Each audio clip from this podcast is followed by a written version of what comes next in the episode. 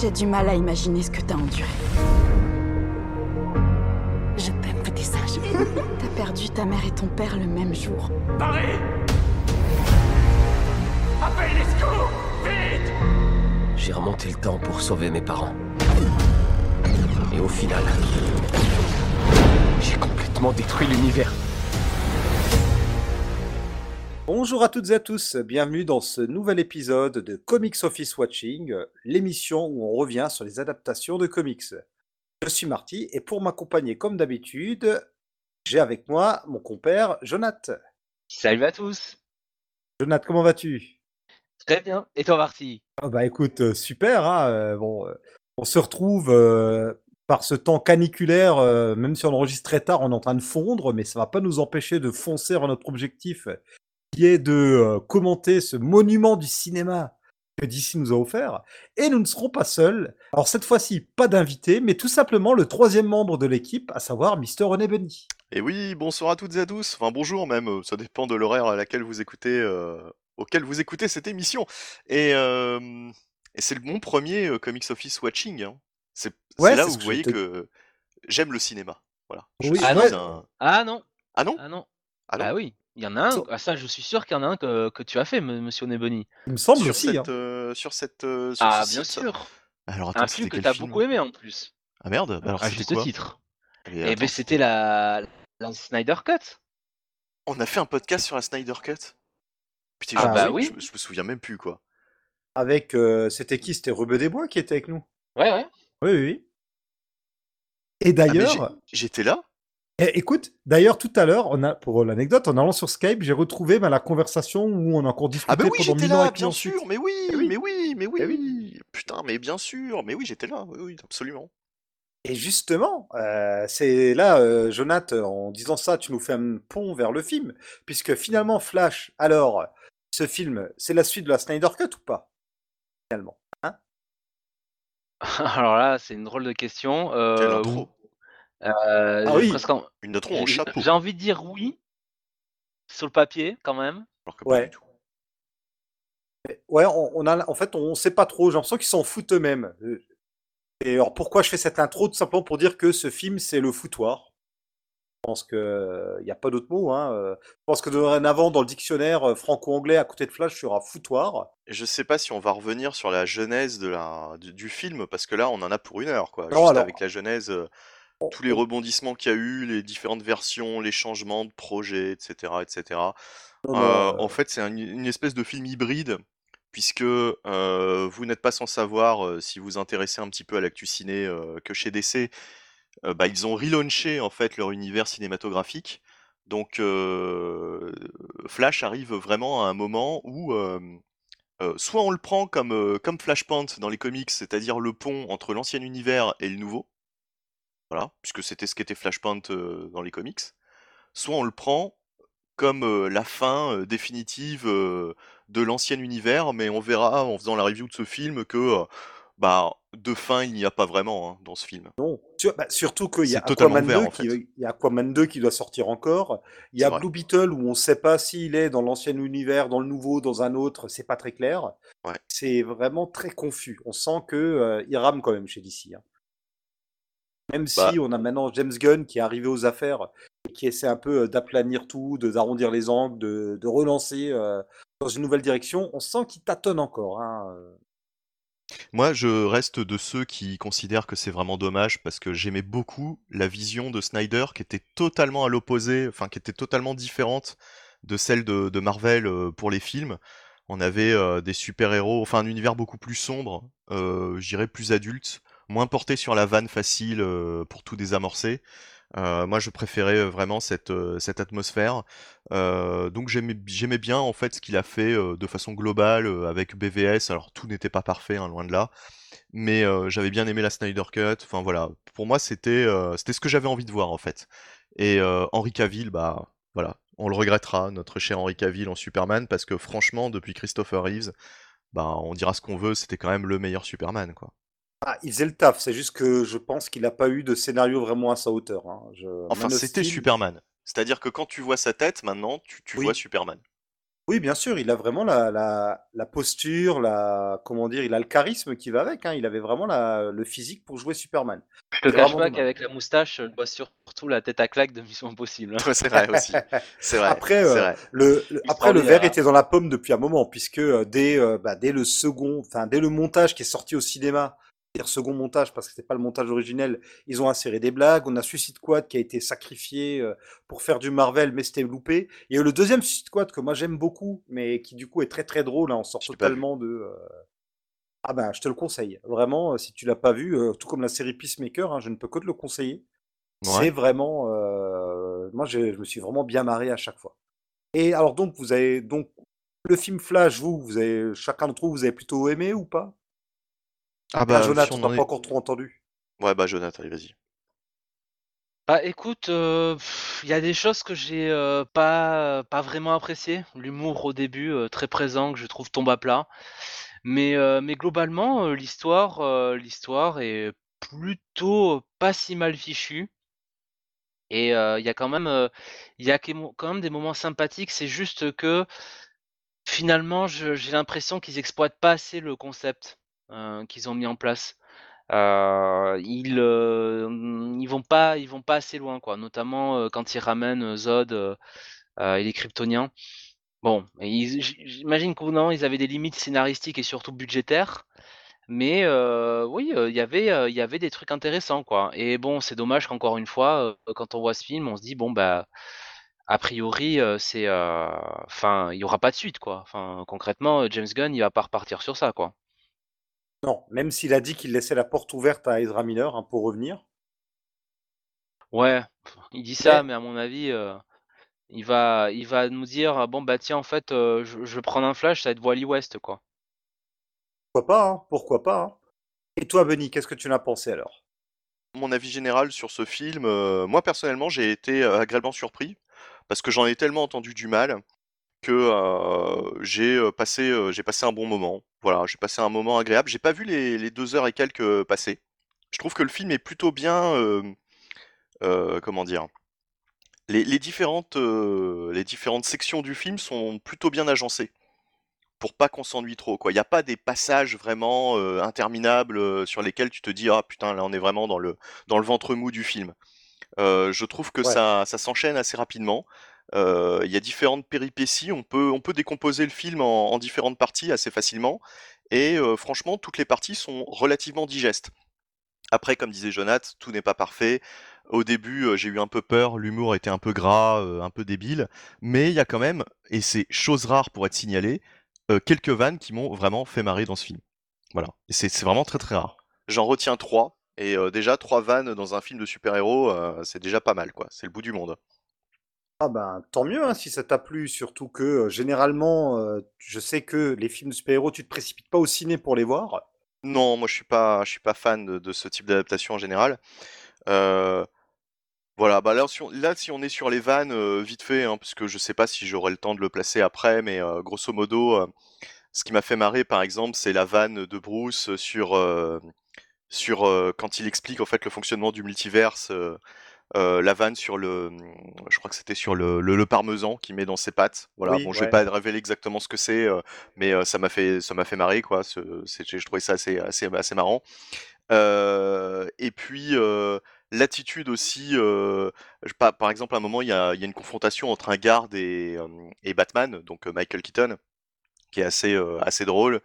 Et la scène, franchement, qui m'a fait rigoler, mais alors là, franchement, vraiment assez fort, c'est euh, lorsque euh, Barry essaye de contacter euh, Aquaman et qui tombe sur un mec en, en Marcel et lui demande s'il est à côté de, de Mera, la reine d'Atlantis. Et enfin, faut voir cette scène. Voilà, Oui, faut voir cette scène. Elle est vraiment ridicule. En fait, Et, c'est Temuera Morrison, celui qui jouait déjà le père d'Aquaman dans le premier film Aquaman. Ah d'accord. Et Boba Fett d'ailleurs, pour ceux qui l'auraient pas reconnu. Et euh, voilà, donc il y, a, il y a quand même quelques, quelques vannes qui, euh, qui fonctionnent. Après, oui, il y a des vannes un peu, un peu lourdes, euh, surtout dans la première partie, en fait, dans les premières minutes. Mais euh, après, je trouve que ça se tasse relativement. Et Ah, tout- tous les ouais. moments dramatiques ne sont pas désamorcés. C'est ça qui est agréable. Ça, c'est cool. quand même, il y a quand même quelques moments assez poignants. Moi, j'ai trouvé la fin assez, euh, ah, ah, bon, alors, c'est pas, euh, c'est pas hyper émouvant non plus, hein, faut pas déconner, mais j'ai trouvé que c'était plutôt, plutôt poignant, quoi, le, cette, euh, ce, ce final, dans le supermarché. Mais c'est vrai que euh, le, drame n'est pas désamorcé par de l'humour à tout bout de champ. Non. De l'humour, il y en a quand même. Enfin, il y a surtout de l'exaspération, je trouve. Euh, Il y a le double de Barry, que je trouve, mais horrible.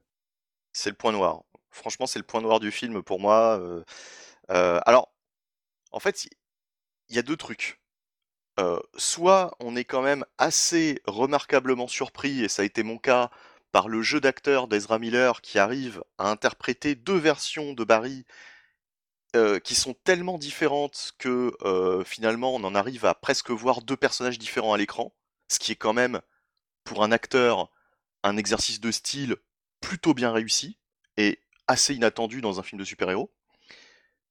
Mais par contre, c'est vrai que le, second Barry, l'autre Barry, on va l'appeler comme ça, est euh, hyper énervant, limite psychotique. Euh, son rire est atroce. euh, à tel point que quand j'ai regardé euh, The Flash, je me suis dit putain, mais au fait, Ezra, Ezra Miller aurait fait un superbe Joker, quoi, par exemple. Ou alors, vu ses déboires avec la justice, est-ce que Ezra Miller surjoue-t-il quand il fait le deuxième Barry ou est-ce qu'il est lui-même? Enfin, Ouais. euh, bla- blague à part, euh, c'est très bien euh, qu'il y ait deux Barry comme ça, si différents, et vraiment Ezra Miller, quel tour de force de nous faire oublier qu'il s'agit du même acteur. On a vraiment l'impression, ben, je sais pas, par exemple, de voir des, des frères jumeaux, par exemple, chacun qui jouerait un personnage, quoi. Ouais. Vraiment, on a deux personnes différentes. Et euh, c'est tellement exaspérant. Et en fait, tu te demandes même comment une telle personne peut exister dans la vraie vie. Les parents de Barry, euh, du Barry, euh, du deuxième Barry, co- comment font-ils pour ne pas avoir envie de l'assassiner, par exemple? En fait, il essaye de jouer euh, l'adolescent, enfin 18-19 ans, qui euh, découvre des pouvoirs et qui est super enthousiaste, super excité. euh, Ah, Il et est super bête avant ça, déjà. hein. bah oui aussi. Et, et en fait, ça marche pas du tout, quoi. Donc, Oui. on, on se demande même qu'est-ce que fout le l'autre Barry, enfin le Barry du le héros à essayer de sauver sauver ce type, quoi. Enfin, c'est Ou alors, il aurait dû avoir son comportement qu'on a au début un peu déluré euh, quand il arrive chez ses parents, puis se calmer un petit peu une fois que la situation devient plus sérieuse. Alors qu'on a un peu trop de mal à prendre le personnage au sérieux et surtout, euh, il est un peu trop exaspérant. Euh, Alors, Bah, à un moi, moment donné, il prend, enfin, il, il se ressaisit euh, quand il. on- on- c'est full spoiler évidemment, hein, on, on Ah oui, oui, balance oui, les euh, trucs. Alors, c'est tradition dans cette émission de ne dire qu'au bout de 5 minutes que c'est spoiler. hein. C'est normal. Voilà. On n'a voilà. jamais réussi à le dire euh, dès le début. Voilà, voilà, bah, c'est vrai qu'on. Bah, de toute façon, ce sera mis, je pense, dans la, dans la description de l'émission. Mais euh, en tout cas, euh, voilà, quand ils sont dans la Batcave, t'as la prise de conscience de l'autre Barry, euh, et puis euh, et puis après, il devient, il devient plus sérieux, je crois, jusqu'à la fin. hein. On a plus de, on le voit plus rire comme un débile. euh, Non, Enfin non, voilà, non. il est plus. euh, Bah, après, il devient fou. Donc, bon, finalement, dans Après, il devient fou. Putain, attends, je me rappelle plus. bah, à la fin, quand il devient le Black Flash. Ah, c'est lui qui devient le Black Flash? Putain, je me rappelle même plus quoi. Ah bah, ah bah dis donc Non, mais moi j'ai attends, attends, attends, alors attendez, attendez, attendez, attendez, attendez. Est-ce que c'est mon interprétation ou est-ce que euh, le Black Flash c'est pas un, un autre Barry, euh, Ah un troisième Barry qui, Ah qui, non, non. qui... Ah non, non, non, non. C'est le Barry euh, qui se prend des morceaux de d'armure kryptonienne dans le corps. Visiblement, si tu Oui, mais- des... tu D'accord, ok. Donc donc c'est le même? Ouais, ok, d'accord. Parce que moi je, ça, je l'ai, je l'ai pas, euh, je l'ai pas compris comme ça. Moi je pensais que c'était un, un, un Barry. Comme comme il y a une multitude de, de dimensions parallèles, je pensais que c'était euh, depuis le début un, un autre Barry qui, euh, bah voilà, la confrontation avec Zod s'était mal passée et, euh, et il était devenu un, un Black Flash quoi. Oui, bah, c'est à force. En fait, c'est ce Barry-là, mais qui vient du futur pour interférer dans son propre passé. Ouais. D'ailleurs, c'est même lui qui dit qu'il a exprès attiré Barry qui est remonté dans le futur à ce moment-là pour permettre au Barry de Flashpoint d'avoir des pouvoirs. Il y a une espèce de paradoxe temporel totalement pourri qui n'a pas de sens aussi euh, de ce côté-là. Non, non, non, c'est bien euh, le C'est vrai qu'à Barry. ce stade du film, tu vois, j'ai pas cherché à comprendre euh, le fonctionnement du truc. Je me suis laissé simplement porter par le par l'action et puis c'est tout. Visiblement, à chaque fois qu'il essaie de changer les choses, il se prend une, un morceau d'armure kryptonienne Oui. dans le corps. Oui, oui. Ça ne le blesse pas et ça finit par lui faire un costume. Ça c'est il- pourri, ça, ça franchement c'est pourri. Et puis le, on le dit tout de suite, le, le, le design au fait de cette espèce de de flash, euh, comment ça s'appelle, de, de Flash. speed, enfin Ah non, c'est son nom officiel. Il est vaguement inspiré. euh, Il y avait un Black Flash comme ça euh, dans les New 52. Oui, non, non, non, non, mais c'est pas, c'est pas le, le design du Black Flash que je veux critiquer euh, en premier lieu, c'est vraiment la zone dans laquelle ils sont là, le, comment on appelle ça, le, euh, c'est pas l'hypertemps justement, c'est Le le chronoverse? Non, je sais plus. La chronosphère, je crois que ça s'appelle la chronosphère. Ouais, c'est ça, ouais. Mais, euh, mais en gros, ils sont dans la, dans la force véloce, quoi. Ils sont dans le. Oui, c'est ça, oui. Ils Bah, sont ça dans le. ça m'a beaucoup fait penser La Speed Force, à la enfin, f- voilà. ça m'a fait beaucoup penser à la fin d'Interstellar. Quand ils rentrent dans le trou noir là où t'as une bibliothèque, ça m'a fait penser un peu à ça, quoi. Ouais, mais enfin là, franchement, graphiquement, enfin pas graphiquement, mais euh, les, euh, les effets spéciaux, etc., c'est vraiment assez moche, quoi. Là, Ah là, c'est. Le, on- film a été décrié d'ailleurs pour ses effets spéciaux pourris. hein. Bah, alors ça, ça me dérange pas, tu vois. Ça, ça me dérange pas parce que des films avec des effets spéciaux pourris, on en a eu. Euh, Souvenez-vous quand même du premier First Class. X-Men First Class, les effets spéciaux sont dégueulasses. Le, je sais pas si vous vous souvenez de, de Sebastian Shaw qui téléporte une grenade euh, sur un mec au début. C'est horrible. C'est, t'as l'impression de voir une série télé des années 90 tellement c'est moche. Et pourtant, euh, j'avais adoré ce film Ouais, pour ce que ça racontait, en, quoi. on est en 2023, quoi. On est en 2023. Bon, après, euh, l'autre, c'est 2011. On était quand même euh, bien avancé en 2011, quoi. On pouvait faire des un trucs film qui a, plus, propres. en plus pour un film qui a eu 1000 ans à sortir, donc bon, on aurait pu s'attendre un petit peu mieux, quoi. Ouais, mais, euh, mais moi, ça me gêne pas trop, quoi, tu vois, parce que je pense qu'il y a, il y a trop de gens qui attachent de l'importance à, à- aux effets spéciaux, mais après, c'est comme pour les comics, tu vois, un comics mal dessiné, euh, si l'histoire me plaît, euh, ça passe. Alors que Bien le sûr. contraire, euh, ça passe beaucoup moins, quoi. Et là, euh, Non, mais- franchement, euh, bon, arrivé à ce stade, je me laissais quand même porter par l'histoire. Ça me gênait pas plus que ça. Mais c'est vrai que là, franchement, sur la fin, c'est très moche, quoi. Il y a une scène qui a été beaucoup décriée pour les effets spéciaux, c'est la fameuse scène d'ouverture avec les bébés.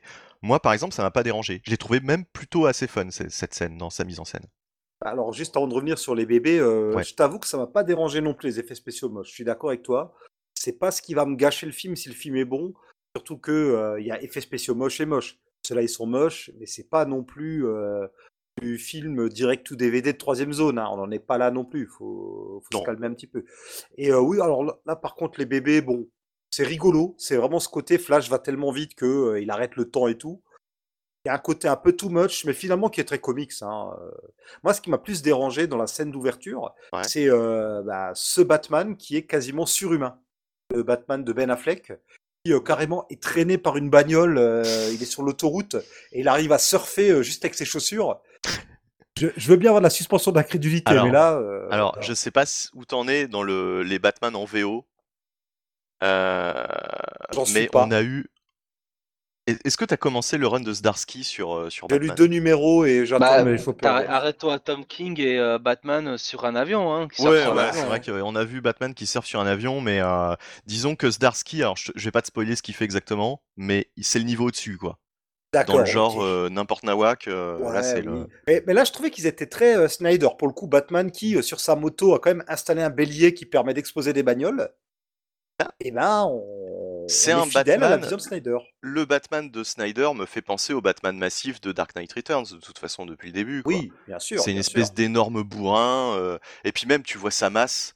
Putain, le Batman de Snyder, euh, c'est The Thing, quoi. C'est une une un bloc de béton, quoi. Oui, mais le problème de Snyder, c'est que quand il lit Dark Knight Re- Returns, pareil, quand il lit Watchmen, il retient que ce qui a l'air cool à ses yeux, à savoir euh, les gros bonhommes et la baston, et il oublie la subtilité qui va avec, quoi.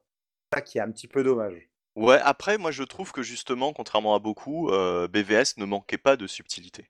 D'accord. Ah même, non, mais je, défends BVS. de. hein.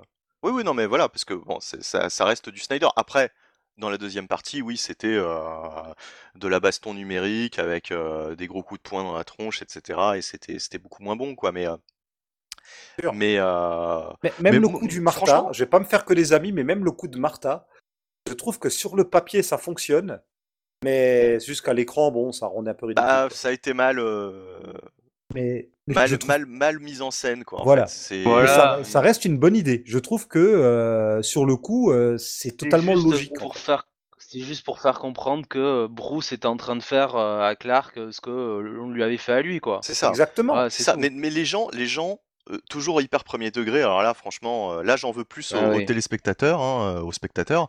C'est vraiment, euh, c'est euh, c'est vraiment de, de prendre tout. euh, Enfin, faut, faut leur faire à chaque fois une explication de texte, quoi. Ça, Oui, c'est voilà, ouais. insupportable. Faut quand même un petit peu. euh, C'est pas parce que c'est du super héros que euh, C'est pas le c'est- pas le fait que son prénom était le même que celui de sa mère qui le fait arrêter, Bah c'est le fait qu'il se rende évidemment. compte qu'il est en train de de tuer, euh, enfin qu'il est en train de faire la même chose qu'on fait à lui, quoi. C'est tout. Comme s'il ça, assassinait voilà. ses parents à nouveau, bien sûr. Oui, oui, oui. Et en fait, quand j'ai vu cette scène au ciné, je me suis dit, Personne n'y a jamais pensé dans les comics en fait ça, ça coule tellement de Non. sources. Bah écoute, euh, bizarrement, euh, bizarrement, j'ai pas, je, je pense Moi, pas. En ça m'a même j'ai pas choqué. de. Hein. Moi, c'est après quand j'ai vu les, euh, les, euh, les gens Mais- qui, ironisaient là-dessus, je me- j'ai j'ai pas compris quoi. Je me dis, bah non, enfin je. Pareil, mais pareil. mais les, quoi. les- les gens aiment râler. hein. Et par Et contre, puis, cette- puis en plus, j'ai l'impression qu'il y a vraiment un. C'est pareil avec Flash. hein. Il y a vraiment un, un jeu, euh, comment dire, euh, de, de chaise musicale euh, entre les critiques. C'est-à-dire qu'il suffit qu'il y ait un critique qui sorte un point négatif et tout le monde va reprendre le même point négatif dans sa liste de points négatifs. Tu vois Et puis, Oui, oui, en définitive, tu vas te retrouver avec 50 points négatifs pour celui qui fait la dernière review, quoi. oui, bien Et sûr. C'est-à-dire que les, gens sont même pas capables de sortir leurs propres points négatifs, il faut qu'ils euh, qu'ils copient sur les autres. À un moment donné, euh, ayez vos, vos propres opinions aussi sur les films, quoi. C'est quand même Ouais. incroyable de, sort- de, de lire des reviews et de relire strictement la même chose dix fois de suite. D'ailleurs, j'ai pas donné exactement mon avis sur euh, le film. Euh, finalement, je vous rejoins, moi, enfin, surtout toi, Benny, j'ai passé vraiment un bon moment. Il y a des choses qui me gênent. On va, et on va continuer notre petite analyse, hein, notre petite critique. Il y a des choses qui me gênent, mais globalement, j'ai pas vu le temps passer. Et juste ça. Sauf bon la fin. J'ai trouvé la fin un chouïa longuette, mais euh, grosso modo de presque pas avoir vu, le temps passer. Là, je me dis c'est un bon point. Quand à côté, euh, pendant euh, Shazam 2, euh, pendant les, même pendant les Gardiens 3, j'ai trouvé le temps long. Là, de me dire qu'il n'y a quasiment aucun moment où j'ai trouvé le temps long, bah, ça veut dire que le film est au moins bien rythmé. Et rien que ça, déjà, euh, c'est cool, quoi. Il n'y a pas de temps mort. Il n'y a pas de temps mort. Pour un film ouais. Flash, en plus, hein, il n'y a pas de temps mort, il y a de l'émotion. Alors, il y a de l'humour. ouais. Je ne trouve pas qu'il est forcément toujours bien dosé, mais il y a des moments où j'ai ri sincèrement. Voilà, j'ai été embarqué dans cette histoire. En plus, il y a une histoire, j'adore tout ce qui est les paradoxes temporels, les univers alternatifs, tout ça, même si là aussi, j'ai des choses à redire. Donc, pour moi, le contrat était euh, quand même globalement rempli. Là, par, là où, par contre, j'étais très triste, et là, j'en reviens à cette intro, c'est quand on voit cette Justice League. Alors là, on a, bon, euh, on a un team-up. euh, certes, ils sont pas ensemble côte à côte, mais ils travaillent ensemble entre Batman et euh, Flash, avec une petite apparition de Wonder Woman à la fin. Je me dis, bah mince, on, on a quand même ça, on, on va nous priver de ça, quoi. Avec le reboot de l'univers d'ici, on nous prive de, de personnages où là, pour le coup, les trois personnages, je trouve qu'il y a vraiment une alchimie entre eux. Ouais, franchement, euh, franchement, c'est bien installé. Après, le problème Ezra Miller, c'est que ils auraient pas pu le garder, quoi, s'ils avaient continué. Ah, Le problème, c'est que maintenant, euh, James Gunn dit que la porte est ouverte pour Ezra Miller, visiblement. Ça a pu rien y comprendre. hein. Alors qu'ils l'ont fermé pour Henry Cavill et, euh, et Ben Oui. Affleck, quoi. C'est ça qui est quand même Oui. extraordinaire. Mais je pense qu'il y a un problème au niveau de l'âge hein, avec euh, Henry Cavill et, et Ben Affleck, parce que bon, Ben Affleck, il a, euh, il avait été casté pour ça, hein, pour jouer un Batman euh, plus âgé. Euh, et Henry Cavill aujourd'hui, bah, ça lui fait euh, maintenant euh, 39 ans, et je pense que bientôt 40 ans, et je pense que eux ils hein. calculent là-dessus. Ouais, mais enfin, Superman, Superman, tu l'imagines adulte, tu vois, c'est Mais, pas. ah, mais moi, tu- ah, mais moi je suis, moi j'aurais été pour regarder, pour regarder Henry Cavill, voire même Ben Affleck. Même si bon, je trouve que Pattinson, c'était un coup de, un, un- un coup de force de l'avoir signé. Mais eux, ils voient sur des franchises sur 10 ans. Donc ils calculent, bon, Henry Cavill a 40 ans, en plus il est associé à Man of Steel, Zack Snyder, tout ça.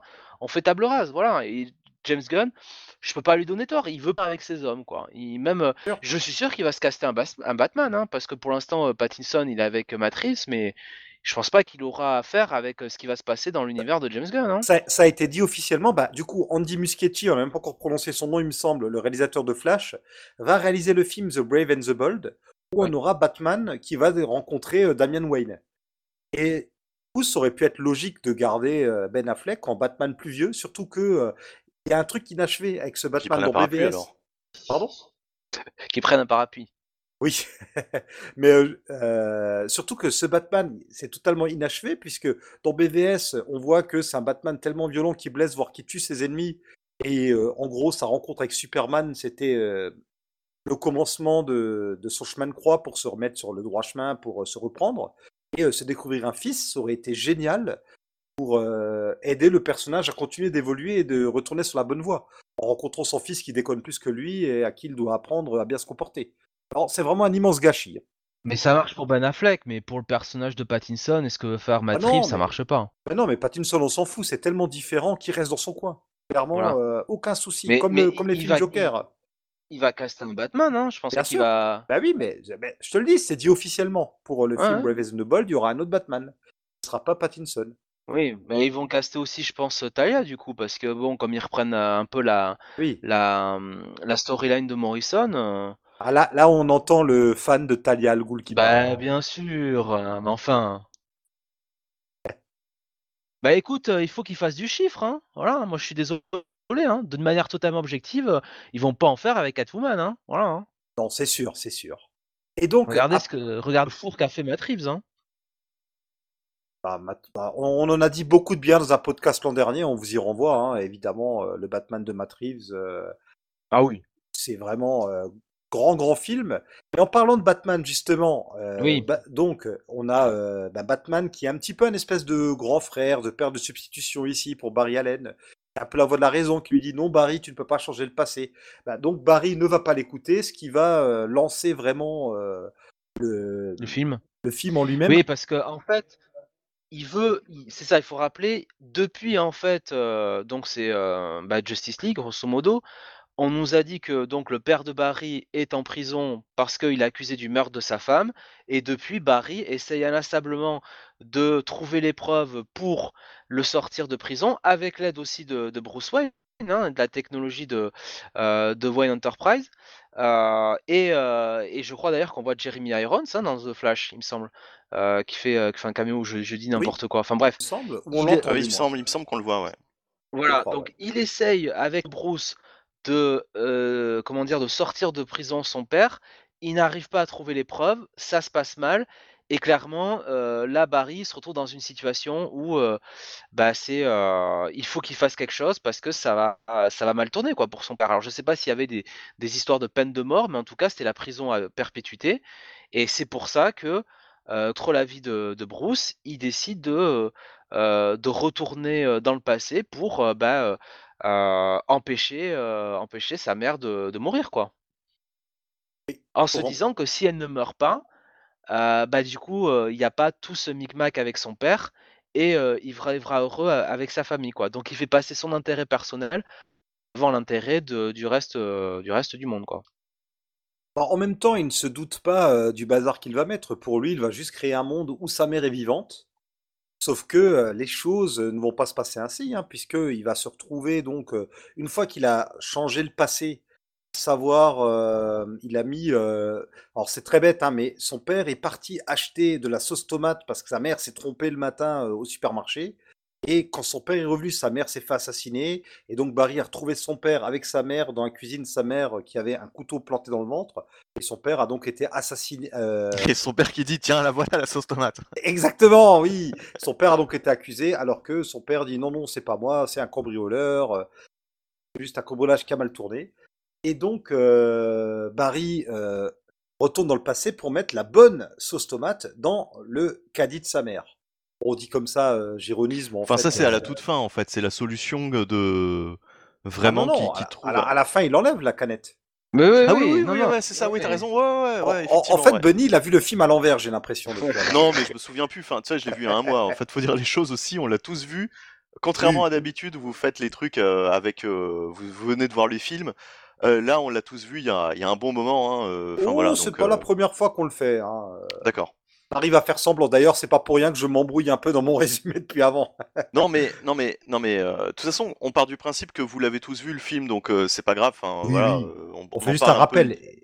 Et, donc Barry va se. mais- Voilà.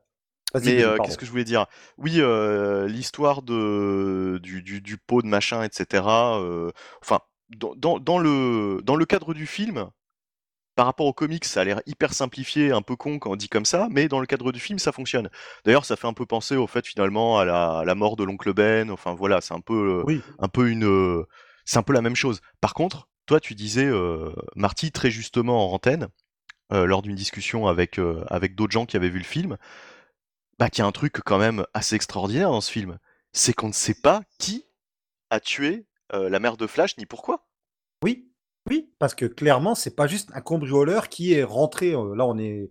En plus, ça, ça se passe le dimanche à midi. Il me semble qu'on est samedi ou dimanche à midi. Elle est en train de cuisiner. Alors, il n'y a, pas- cambrioleur y a serait pas de rentré. cambrioleur à cette heure-là déjà. Oui, non, mais enfin, c'est un peu bizarre, quoi. Il serait rentré, il l'aurait tué, il se serait vite sauvé. Enfin, il y a un truc. euh, Ouais, il y, a pas un de truc- il y a sens. un truc qui va pas, c'est sûr que. Sur- euh, Sur- bah, surtout à la fin, quand finalement euh, il arrive à innocenter son père, euh, en, en bougeant justement parce que grâce à Wayne Enterprise, donc, euh, ils ont pu euh, nettoyer une vidéo du supermarché, mais où on voit pas clairement que c'est son père qui est en train de faire les courses. Il déplace en fait, euh, il modifie quand même le temps à la fin et il déplace donc euh, de- je sais pas, des produits pour qu'on voit la tête de son père, mais il se dit pas, tiens, je vais aller voir qui a tué ma mère. Au moins de savoir qui a fait le coup. Et Bah, en, en fait, non, mais ce qui, ce qui- juste ce qui aurait été euh, pas con et qui aurait été hyper simple, c'est que lors du procès à la fin, on ait simplement une phrase, tu vois, un truc, ouais, c'est un tel, euh, c'est un cambrioleur de bas étage, enfin, tu vois, un truc à la Oui, oui, con, ouais. quoi, mais au moins, au moins une explication, au moins une ligne de texte dans laquelle on te dit, bon bah, voilà, on l'a euh, retrouvé, on sait que c'est lui. Ou, on sait que c'est euh, lui, et puis, puis voilà, au, au moins, au moins, on se serait dit, euh, puisque c'est pas le thème du film, en fait, de savoir qui a tué la mère. Ou de se C'est dire le- que, ou de se dire par exemple qu'il y avait une vague de cambriolage justement à ce moment-là dans le quartier ou un truc qui rendrait ça plus crédible. ouais, tu quoi. vois, Mais, ouais, ouais, exactement. ils- mais ils ont voulu juste faire euh, ce qui a été fait avec Joe Chill, quoi, finalement. Alors, sauf qu'en fait, oui et non, parce qu'il y a une explication hors, euh, hors film, hein, euh, extra-textuelle, je ne sais plus comment on dit, euh, extra-diégétique, c'est qu'à la base, c'était prévu que ce soit Reverse Flash, donc euh, Eobard Thrawn, le, le Flash du futur, Oui. Flash, qui devait tuer, normalement, ça devait être lui. Et il aurait été le vilain d'un film suivant. Sauf que, entre les frasques d'Ezra Miller et les plans de James Gunn, bah, tout ça est tombé à l'eau et ils ont préféré ne rien mettre du tout pour, euh, bah, pour éventuellement quand même révéler ensuite que c'est euh, Flash qui a tué euh, Nora Allen, ou ben s'il n'y a pas de suite, ben voilà, il n'y a pas de suite, c'est un cambrioleur et puis c'est tout. Oui, ils ont voulu, ils ont voulu vraiment adapter euh, la storyline de Flashpoint, quoi, tout simplement. hein. Oui, et puis reprendre tout ce qu'a fait Geoff Jones depuis euh, une quinzaine d'années. Faut rappeler que avant, alors je sais plus, Flash Rebirth, c'est 2008 ou 2009. Faut rappeler qu'avant ça, il me semble que la mère de Barry Allen n'était pas assassinée. C'est un retcon de euh, Geoff Jones. Je dis des Euh, bêtises. Je confonds. Je sais pas, je me souviens de Flashpoint, mais euh, c'est un peu tout, ouais. Ouais, Flashpoint, c'était de toute façon, euh, ça intervenait après euh, Flash Rebirth. euh, me semble-t-il, voilà, que Nora Allen, à la base, euh, il n'est pas question dans les comics euh, qu'elle ait été assassinée. C'est vraiment un ajout finalement assez récent.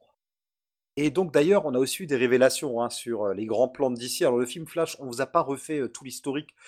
Et depuis les années 2000 qu'ils essaient d'en faire un. Ce film-là était très délayé. hein, Il devait sortir en 2018 à la base. Il y a eu plusieurs réalisateurs qui sont passés dessus, plusieurs scénaristes.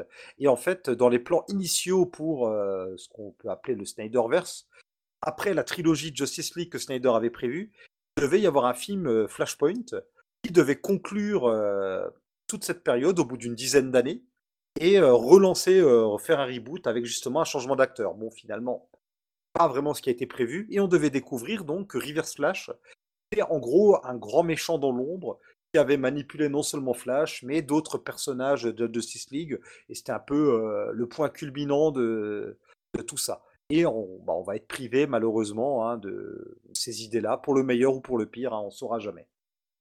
Et Oui. donc, euh, Barry Allen a créé une nouvelle dimension, enfin une nouvelle réalité, où euh, il rencontre son double, hein, puisque il y a toujours ce truc, hein, c'est comme dans Retour vers le futur, bah, finalement Marty, quand il change le temps et qu'il remonte dans le présent, qu'on voit un Marty partir, bah, c'est pas lui, c'est un autre.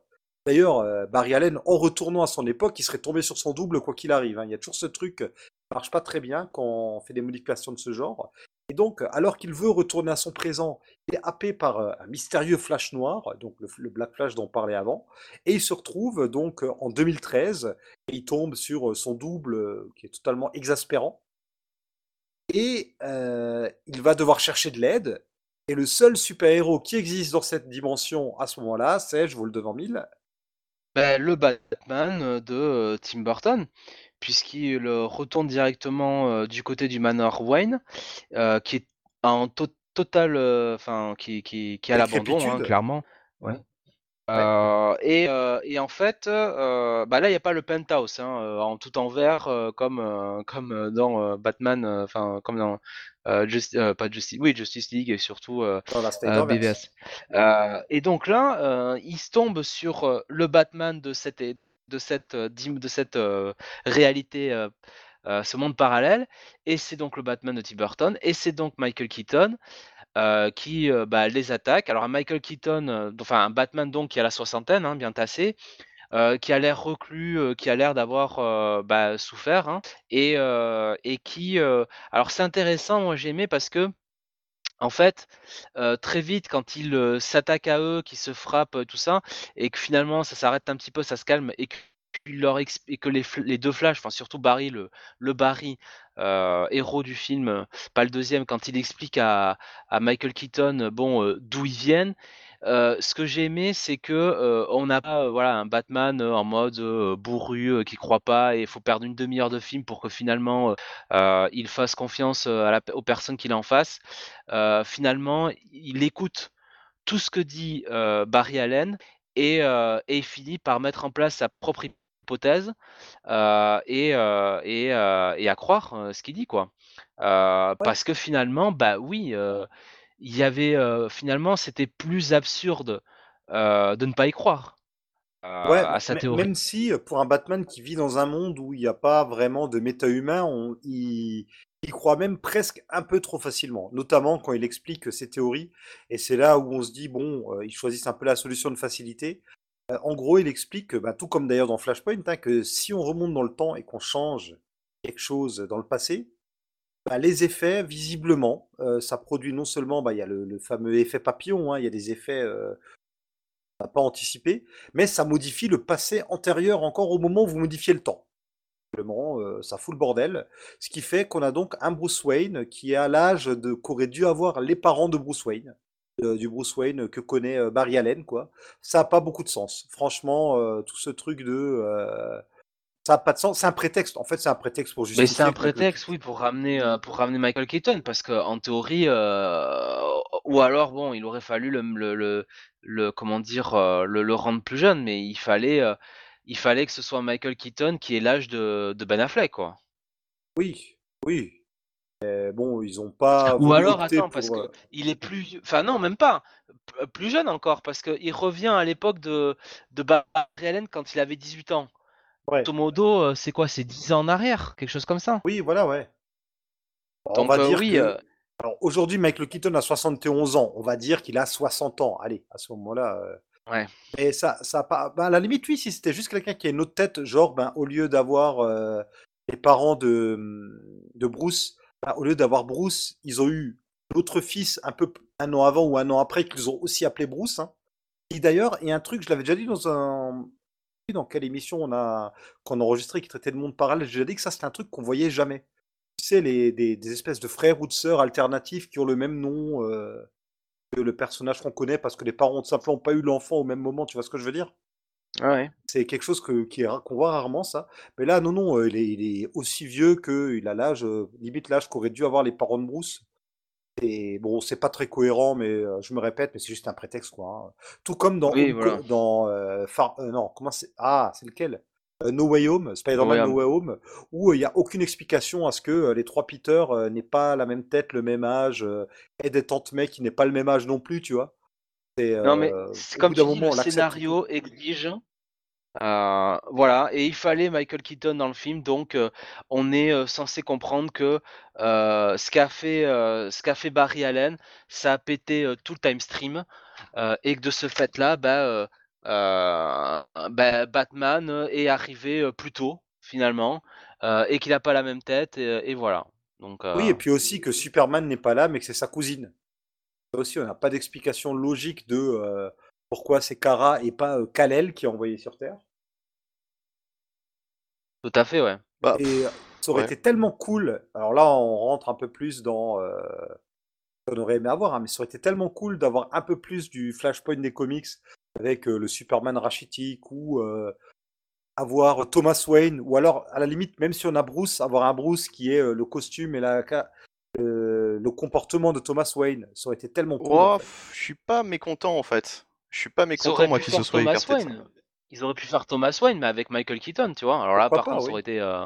Alors Bunny, tu disais, toi, euh, non, ça te va très bien qu'ils aient pas fait un film Flashpoint, mais un film Ouais, Flash. voilà, parce que ça c'est aussi une critique qui est revenue très souvent. Ouais. Ouais, pourquoi ils ont pas adapté Flashpoint? Oui, pourquoi, je suis ils... d'accord. pourquoi ils ont pas adapté Flashpoint? Alors que Mais pourquoi les ils mêmes- ont pas adapté Flashpoint? les mêmes personnes vont te dire que ouais bah Thor Love God and Thunder euh, euh, go- Love God and Thunder God, ouais, ouais. Love and Thunder oh bah c'est pas si Ah, mal parce que Thunder, là, euh, ouais. ils ont passé un bon moment ils se sont bien marrés etc Oui, et en fait tout ce qu'ils reprochent à Flash ils l'ont aimé pour un film comme Thor tu vois c'est un peu un peu schizophrénique comme euh, comme critique euh, je suis Moi, c'est désolé pas une critique, c'est plus, j'aurais aimé avoir un film Justice League Flashpoint, mais Non, à non, la mais place, on toi- a mis un film Flash. J'ai bien compris que pour toi c'était pas une critique, mais pour certains, tu sais, c'est vraiment une critique, ça fait vraiment partie des points négatifs. euh, ils disent tous, ouais, c'est c'est vraiment bête, ils ont pas adapté Flashpoint, ça aurait été tellement mieux, etc.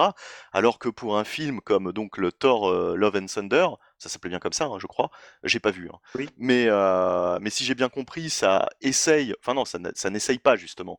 Ça, ça s'inspire du run de Jason Aaron sur Thor, qui est l'un des plus sombres jamais fait sur le personnage, et ça en fait un film, euh, bah, une comédie quoi, de toute façon, une comédie d'action. Là, Bah, un, on un est, film qui est censé parler de génocide et de cancer à la base. hein. voilà, c'est ça, ouais, exactement, exactement, avec le God Butcher, euh, le cancer de, euh, de Jane Foster. Foster. Jane Foster, voilà, exactement. Euh, donc on est sur un, un thème hyper dramatique et on a une comédie, une comédie super-héroïque. Là, Flash, clairement, je savais d'emblée qu'on se positionnait de toute façon plus sur une comédie de super-héros. On est entre les deux, c'est-à-dire que euh, c'est pas non plus une comédie à fond les ballons, mais euh, moi ça m'a fait penser à un film euh, comme j'aurais pu en voir dans les années 90, comme un Jumanji, quoi. C'est ce que j'allais que dire.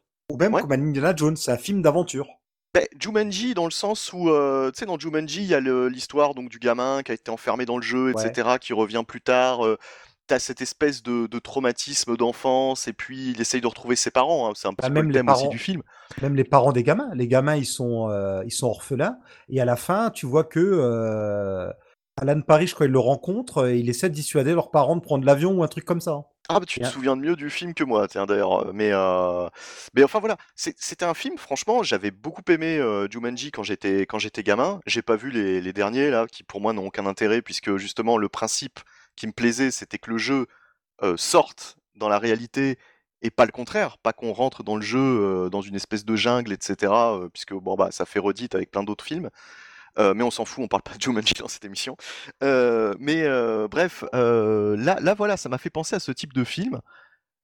Il y a de l'action, il y a de l'émotion un petit peu, et puis il y a surtout, bah voilà, enfin, on reste quand même sur une partie comédie, une partie plus sérieuse. Franchement, je trouve que le, c'était plutôt bien équilibré. Et euh, ça m'a fait penser vraiment au type de film qu'on aurait pu avoir dans les années 90. Alors peut-être que euh, ça parle beaucoup moins aux gens de, maintenant. Peut-être qu'ils s'attendent à autre chose quand ils, pensent film de super-héros. Euh, j'ai l'impression que les gens, en fait, ils aiment pas les, mélanges comme ça. C'est-à-dire que soit ils veulent un truc hyper sombre, comme ce qu'avait fait DC auparavant, avec euh, Snyder, etc. Soit ils veulent un truc où c'est euh, la fête du slip, euh, il y a de la vanne partout et du Marvel, quoi. Mais ils supportent pas qu'on ait un peu le meilleur des deux mondes. Et moi, je trouve que Flashpoint, c'est un peu le meilleur des deux mondes, quoi. Je suis pas tout à fait d'accord. Hein. L'humour, tu l'as surtout au début du film. hein. Bah c'est ça, ouais. C'est ce que je te dis. Tu vois, t'as un peu le meilleur des deux mondes. Sur 2h, 2h20, 2h30 de film, au final, bon, c'est quoi C'est une demi-heure de. même pas 20 minutes de déconnade, et puis tout le reste, bon, Oh, on est quand plus- même sur le plot Ah, il y a un principal. peu. Plus que il y a 20 un peu minutes. plus d'humour. Ah il y a un non, peu plus d'humour. C'est sur la dernière demi-heure où c'est très serious business. Voilà. hein, Sinon, Voilà. Il y a des moments, voilà, enfin, il y a les moments quand ils vont en Russie récupérer Supergirl. Là, il n'y a pas trop de blagues, mais il y en a de nouveau ensuite. Voilà, il y a des va-et-vient quand même. Ils sont pas très drôles, hein, les Russes. hein. Bon, ouais. Oh bah, ta, ta vanne a jeté à froid, comme la Sibérie. Voilà, oui, puisque une fois qu'ils ont convaincu euh, Bruce Wayne, euh, bah, ils décident euh, d'aller chercher, chercher Superman, quoi. du côté de la Russie, puisque Superman était emprisonné. Donc on est là sur le plot de Flashpoint. Bah, sauf que dans Flashpoint, c'est l'armée américaine qui a Superman, Exactement. mais là, bon. euh.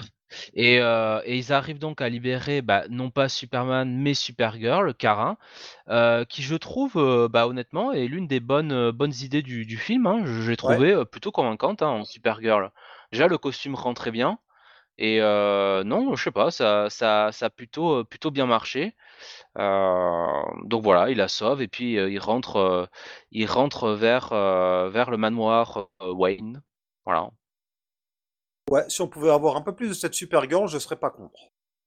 Mais justement, moi je trouve que le, le film regorge quand même de d'idées assez sympathiques. J'aime pas quand, enfin, je vois pas l'utilité en fait d'adapter euh, euh, in extenso euh, ce que t'as dans les comics euh, sur grand sûr. écran. Par exemple, Snyder, son adaptation de Watchmen, bah c'est trop adapté quoi. En fait, t'as des- t'as carrément des scènes où c'est limite du, du plan par plan. Sûr, ouais.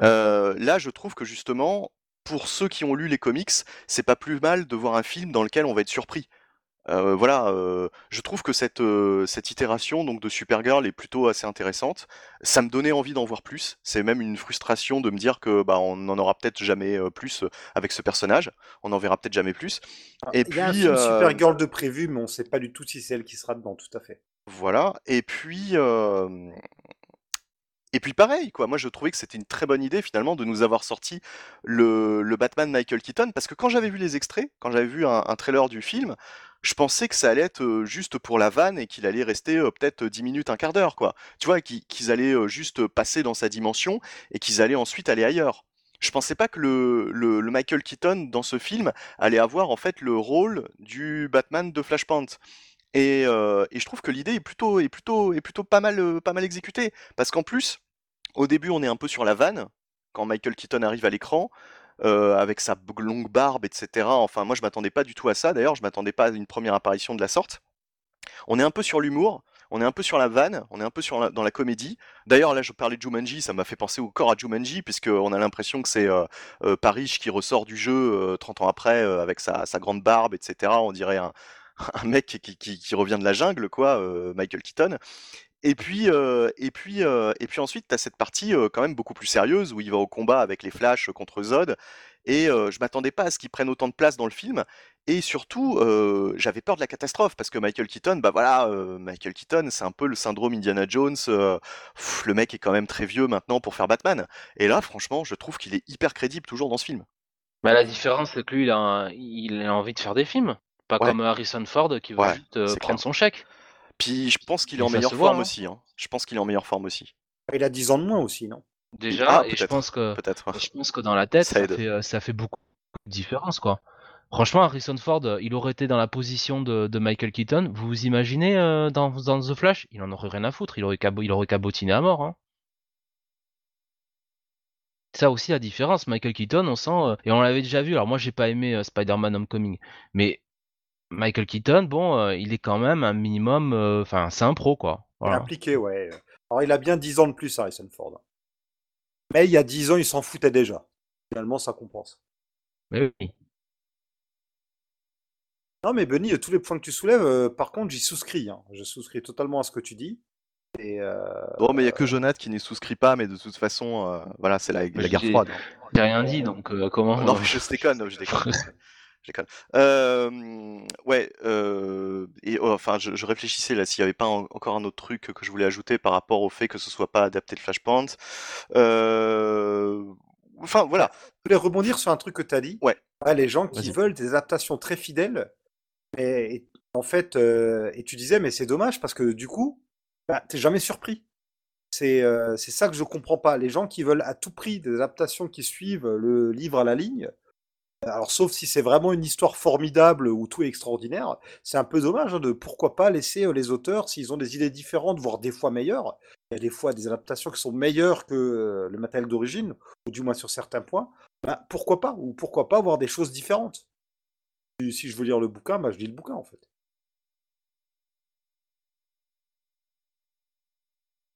Ah, ça y est. Non, non, mais je, je, enfin, je, voilà, j'ai j'ai rien de plus à dire là-dessus, à ajouter euh, sur ce point-là. Euh, euh, je, je sais pas si on va en parler maintenant parce que c'est euh, à la toute fin, mais Oh, si, euh, allons-y, on, bah, fait rien dans l'ordre de toute façon. ah euh, ouais, enfin, si tu veux parler des Kryptoniens maintenant, euh, Oui, vas-y. ah oui, je voulais, je voulais en parler aussi. Donc, ouais, Bah, vas-y, vas-y, allez-y, alors. ouais. Eh, Parce que bon, euh, ils sont dans cette nouvelle, nouvelle réalité, mais il se trouve que bah, avec le, le bordel qu'a mis Barry, euh, les Kryptoniens, euh, eux, arrivent euh, à peu près à la même époque pour retrouver Kal-El, hein, le plot de Man of Steel, sauf que bah, il n'est pas présent. Alors ça n'empêche pas donc notre ami Zod, le général Zod, euh, ainsi que Faora, hein, la merveilleuse Faora, euh, bah, de mettre euh, le monde sans dessus dessous et de refaire un petit peu ce, comment dire, poser ce dilemme qu'ils avaient posé, enfin ce, ce- cet ultimatum même qu'ils avaient posé aux, forces, forces américaines, de leur dire bon bah linévrez-nous Kal-El ou on fait tout péter quoi. Et, euh, et donc euh, Barry euh, et sa petite équipe va devoir, va devoir bah, trouver le moyen de les arrêter et il va falloir que Barry surtout récupère ses pouvoirs. Oui, c'est vrai qu'en plus Barry a perdu ses pouvoirs avec. il tente de les retrouver un peu à la façon de Flashpoint d'ailleurs. De la même, voilà, avec euh, euh, bah, le Batman euh, donc de, de cette dimension qui, bah, qui le fait, utilise la chaise électrique, quoi, tout simplement.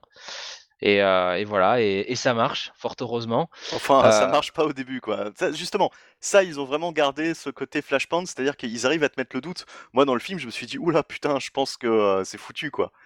C'est, il y en a, il y en a un qui va pas s'en sortir et puis euh, l'autre qui va, qui va devoir euh, prendre la relève, etc. Enfin, tu vois, euh, il va y avoir une, une couille dans le potage.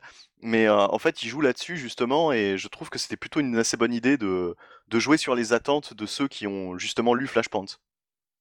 Ouais, c'est vrai qu'on aurait pu se dire, euh, ils vont, ils vont peut-être boucler la boucle avec euh, Ezra Miller en tuant son personnage et finalement c'est le double qui reste vivant.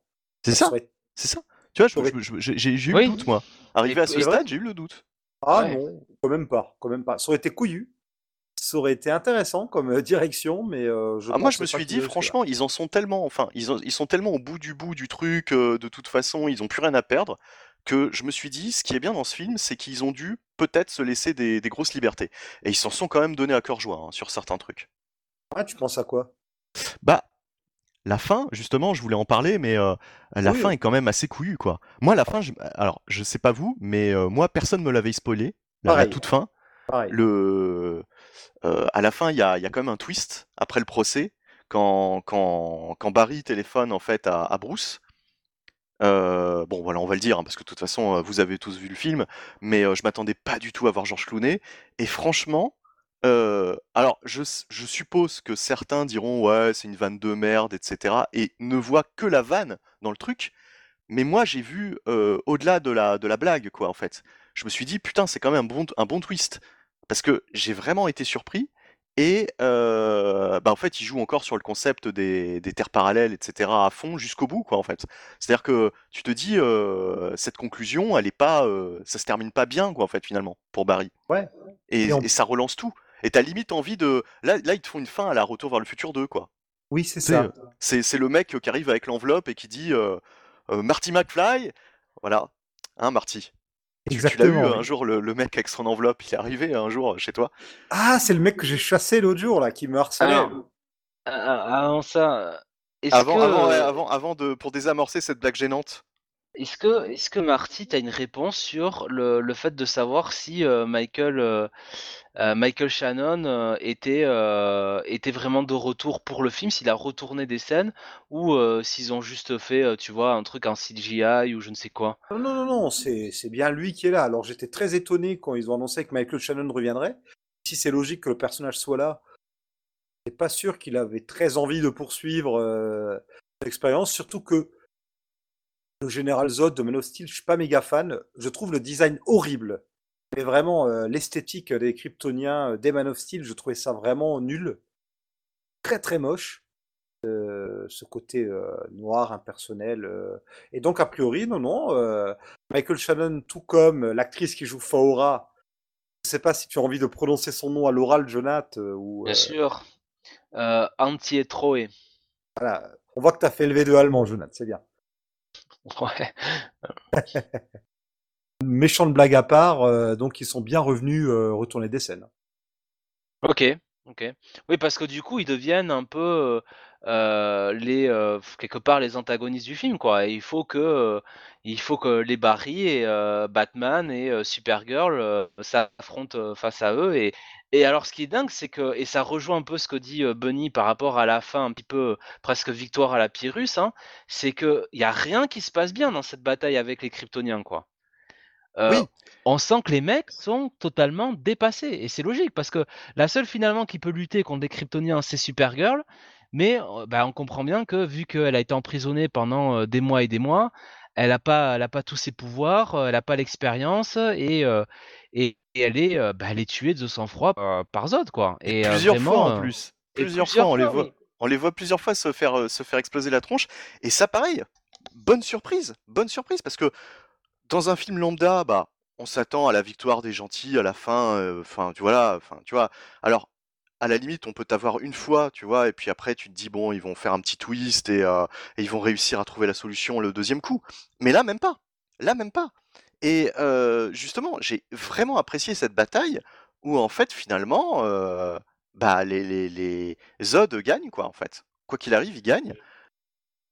Et on voit, on voit que Bruce euh, est totalement, euh, totalement dépassé, quoi. Et qu'avec son petit Batwing, parce qu'ils ont quand même, c'est bien ressorti le Batwing de, euh, Ouais, du ouais, premier, du. Batman. Euh, alors un Batwing amélioré, hein, quand même, un petit peu légèrement upgradé. Euh, ben on voit que le mec, il est pas invité, quoi. Que le mec, il est, euh, il est dépassé et, et il finit par se sacrifier. Et, ouais, c'est. on voit, on voit, on voit finalement que Barry, bah, il est, bah, il est dans la merde, quoi, et qu'il lui reste plus qu'un truc à faire, c'est encore une fois retourner, retourner dans le temps, quoi. Ce ouais, qui non, nous mais ramène à, à la scène donc avec la, la, la chrono, la chronosphère, euh, et donc euh, l'apparition du, du Black, euh, du Black Flash, quoi. franchement, euh, je, je pense que cette histoire serait très bien, justement, passée en comics. Parce que on a vraiment plein de rebondissements euh, tels qu'on peut en lire dans les, dans les pages d'un oui. d'un bon petit comic book, euh, assez efficace. Euh, en plus, là, on n'aurait pas vu eu. euh, de morts. Voilà, et on a le nombre de morts aussi. Et en plus, sur, sur, les, sur le comics, bah, ça, aurait été, euh, ça aurait été moins moche. Hein, il n'y aurait pas eu des effets spéciaux numériques dégueulasses. Et en plus, il n'y aurait pas eu euh, la voix du, du double d'Ezra Miller euh, avec ce rire absolument atroce. Donc euh, je pense que même ça aurait pu faire sur le papier euh, une histoire. alors ça aurait pas été Flashpoint bis, mais ça aurait été un truc un peu. je sais pas comment ils auraient appelé ça, mais enfin voilà. Il y, y a un côté quand même très très comic book. Et pour une adaptation de comics, bah c'est pas désagréable non plus quoi d'avoir ça de temps en temps quoi.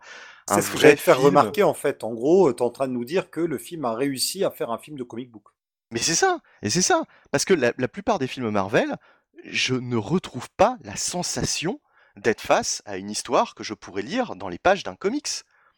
Je, me, je suis face à des, à des espèces de comédies où il y a des, des personnages en costume de super-héros. Enfin, tout est tellement désamorcé à, tous les instants que c'est pénible, quoi. C'est ouais. et Puis il y a pas a pas de prise de risque. Est-ce que dans un Marvel, tu vas voir les les les, les gentils perdre plus d'une fois, par exemple, dans, dans une scène de combat à la fin du film? Bah non. À la fin, euh, alors bon, il y a, on va me dire euh, Infinity War là. euh, euh, ok, d'accord, ok, mais c'est l'exception. On sait très bien que après éternels Infinity aussi, War, le côté, le- pardon? les éternels aussi, le côté désespéré avec un Ah, je sais twist, pas. une trahison ah, qu'on voit pas venir. je l'ai Ah, pas moi, vu je, en l'occurrence, je, suis une des rares euh, personnes à défendre les éternels, donc bon. Bah là, contre Marty, euh, hmm. Non, non, je continue à bien aimer ce film. Je l'ai pas revu, mais je continue à bien l'aimer. ben, Et J'en ai pas entendu que du mal hein, sur, euh, sur les éternels. Mais bon, après, je, je sais pas. je- Ah, c'est pas ce qu'a fait de pire euh, Marvel depuis, euh, depuis Endgame, hein, ça c'est clair. Voilà. Mais euh, donc pour en revenir justement à Endgame, on sait que euh, Infinity War, oui, ça se termine mal, mais c'est un petit peu l'Empire contre-attaque euh, du retour du Jedi, quoi. Enfin voilà, c'est un petit peu la même chose. C'est-à-dire que c'est pour mieux rebondir directement après. Et en plus, d'ailleurs, ce qui est hyper agaçant quand on repense à Endgame, c'est que dès le premier quart d'heure, dès le premier quart d'heure, il retrouve Thanos, le jardinier, là, il lui coupe la tête, ou je sais plus ce qu'ils lui font. Euh, et tu te dis, putain, merde, tout ça pour ça, quoi. Tout ça pour ça. Vraiment. Eh bah putain, heureusement que je les ai pas vus au ciné et que je les, suis matés euh, pratiquement euh, l'un après l'autre euh, à l'époque, parce que c'est c'est du Marvel, quoi. C'est du Marvel. On désamorce. Tout de suite, on désamorce. Tu vois? Alors que là, non. Là, c'est sans concession, quoi, finalement. Le film se termine mal. Le film se termine mal. Et, et, et c'est génial, justement, d'avoir un film de super-héros qui euh, a pas la petite fin euh, où tout le monde est content, avec la petite vanne, euh, euh, on a sauvé la Terre, il n'y a pas de mort. Enfin voilà, là, on est un petit peu. C'est pour ça que j'avais aussi apprécié les adaptations de Snyder, c'est-à-dire qu'on est dans le super-héros qui tâche, parce que le super-héros, les gens à super-pouvoir, c'est des demi-dieux, et forcément, ça fait des dégâts, forcément, il y a des morts, etc.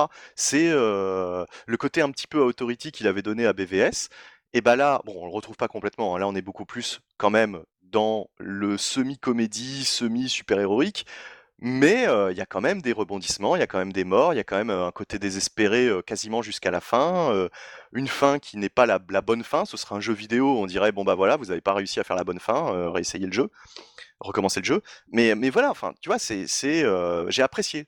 Tous ces petits points font que finalement ce film, je lui trouve quand même pas mal de qualité. En tout cas, limite plus de qualité que de défaut, contrairement à beaucoup de gens, quoi, en fait. Oui, parce que là, il pense. euh, Donc, il a remis, pense avoir remis un peu le, time stream en place. Il a réglé le problème avec l'autre Barry, avec le, Black Flash. Il a, comme tu disais, Marty, euh, euh, enlevé la, canette de, sauce tomate là. et, là, il pense que ça y est, il a réglé le time stream puisque bah voilà, il est revenu dans une réalité qui ressemble à la sienne. Son père est, euh, et je crois libéré de prison comme ça. Oui. Jusqu'au moment où il voit Bruce Wayne. Donc, comme tu disais, Bunny, qui est euh, George Clooney. Et là, on finit le film là-dessus et euh, on- il se rend compte que bah non, le, le time stream est pas est pas est pas totalement pas totalement réglé, qu'il y a, qu'il y a encore des problèmes. Euh, donc, euh, bah, il a pas il a pas entièrement gagné et sauf que bah malheureusement, il y aura pas de suite à ça quoi. Ça ne devait d'ailleurs pas être la fin originelle. Il y a eu plusieurs fins qui ont été tournées. À la base, il aurait notamment dû y avoir une fin où euh, le Batman de Michael Keaton et euh, la Supergirl. euh, J'ai oublié le nom de l'actrice. C'est Sacha quelque chose, il me semble. Sacha Caillé. Voilà, Sacha Caillé devait être intégré en fait le nouvel univers, d'où le fait que Michael Keaton aurait été dans le film Batgirl, le fameux Ah. film sacrifié qu'on verra jamais. Je sais pas si vous vous rappelez de ce projet qui a été tourné et euh, ben, qui euh, le montage est même pas Ouais. fini a priori. Euh, les Bah, le réalisateurs film avec euh, euh, merde, comment il s'appelle Brandon. pff, je sais que Jeffrey White reprenait. Non, J.K. Simmons reprenait le rôle du. Ouais, non, mais comment il s'appelle là bah, L'acteur de la momie là, comment le putain le. Brendan Fraser. Fraser devait- Ouais, voilà, qui devait jouer Pyrovol, je crois, dans dans Bad Oui, c'est ça, il devait jouer Firefly, tout à fait. Ouais, ouais, ouais. Je dis des conneries, Jeffrey White, c'est chez euh, Matt Reeves qui Non, ouais, euh, c'est chez Matt Reeves. Et, et effectivement, euh, bah, la Warner euh, a vu le film, enfin les grands ponts de la Warner, et ils ont dit euh, euh, non, euh, un de sortir ça, euh, que ce soit au cinéma ou même sur HBO Max. Euh, puis après coup, quand on voit les films qu'ils ont sortis, alors Black Adam, mais surtout, surtout euh, Shazam 2, Et Blue Beetle, non? Blue Beetle, euh, ça te semble être euh, bien pour le ciné? Ça aurait pas pu être en direct ou des, tout, tout vidéo sur une plateforme? Ça devait être un direct to plateforme. Ça devait être un direct to DVD, mais en termes d'histoire, si tu veux, euh, Blue Beetle se tient quand même beaucoup mieux que Black Adam et, euh, et, et Shazam 2, surtout Shazam 2 qui est une horreur. Oui. Euh, donc si ils ont pas voulu sortir Bad Girl alors qu'ils ont laissé sortir Shazam 2, à mon avis, euh, le Bad Girl, euh, il devait pas être si bien que ça, parce qu'entre temps, ils, avaient, ils ont quand même sorti euh, le, le Birds of Prey, hein, qui là aussi euh, était, euh, était raté, quoi. Donc euh, je pense Ah, aussi J'ai pas détesté. Alors, on n'a pas eu l'occasion de le chroniquer, Birds of Prey. C'est vrai Ouais, que. bah, on n'aura pas l'occasion sans doute de le rater. Je dis juste ça, Cassandra Kane. Voilà, très bien, merci, au revoir. Oui, bon. Euh, oula, j'avais j'avais oublié le traitement de Cassandra Klein dans le film, c'est vrai. Black Mask, euh, qui est censé être le méchant, qui... euh, N'importe quoi. enfin. Bref. Par contre, juste, Benny, euh, tu disais tout à l'heure, les gens sont restés trop au premier degré sur Georges Clooney. Euh, moi, j'y ai peut-être vu un sens que, d'ailleurs, j'ai, alors, pas lu grand-chose hein, des avis qui sont sortis sur le film, mais j'ai entendu personne en parler.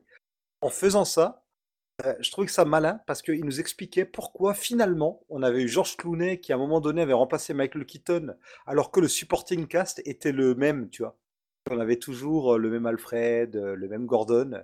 On avait déjà eu, euh, par contre, Val Kilmer qui l'avait remplacé avant lui. Oui, et puis il y a Val Oui, Kilmer oui. aussi, mais ça explique pourquoi. Bah, comment ça se fait qu'on avait Val Kilmer euh, puis euh, George Clooney et que Robin était le même avec les deux? Ah oui, Bah oui, voilà. je vois ce que tu veux dire. Oui, oui, moi j'y ai pensé aussi. J'ai Ah oui. j'ai- pensé au fait qu'ils auraient pu. Alors bon, ça aurait été peut-être aller trop loin dans le méta et puis ça aurait parlé aux vieux fans comme nous, peut-être, simplement.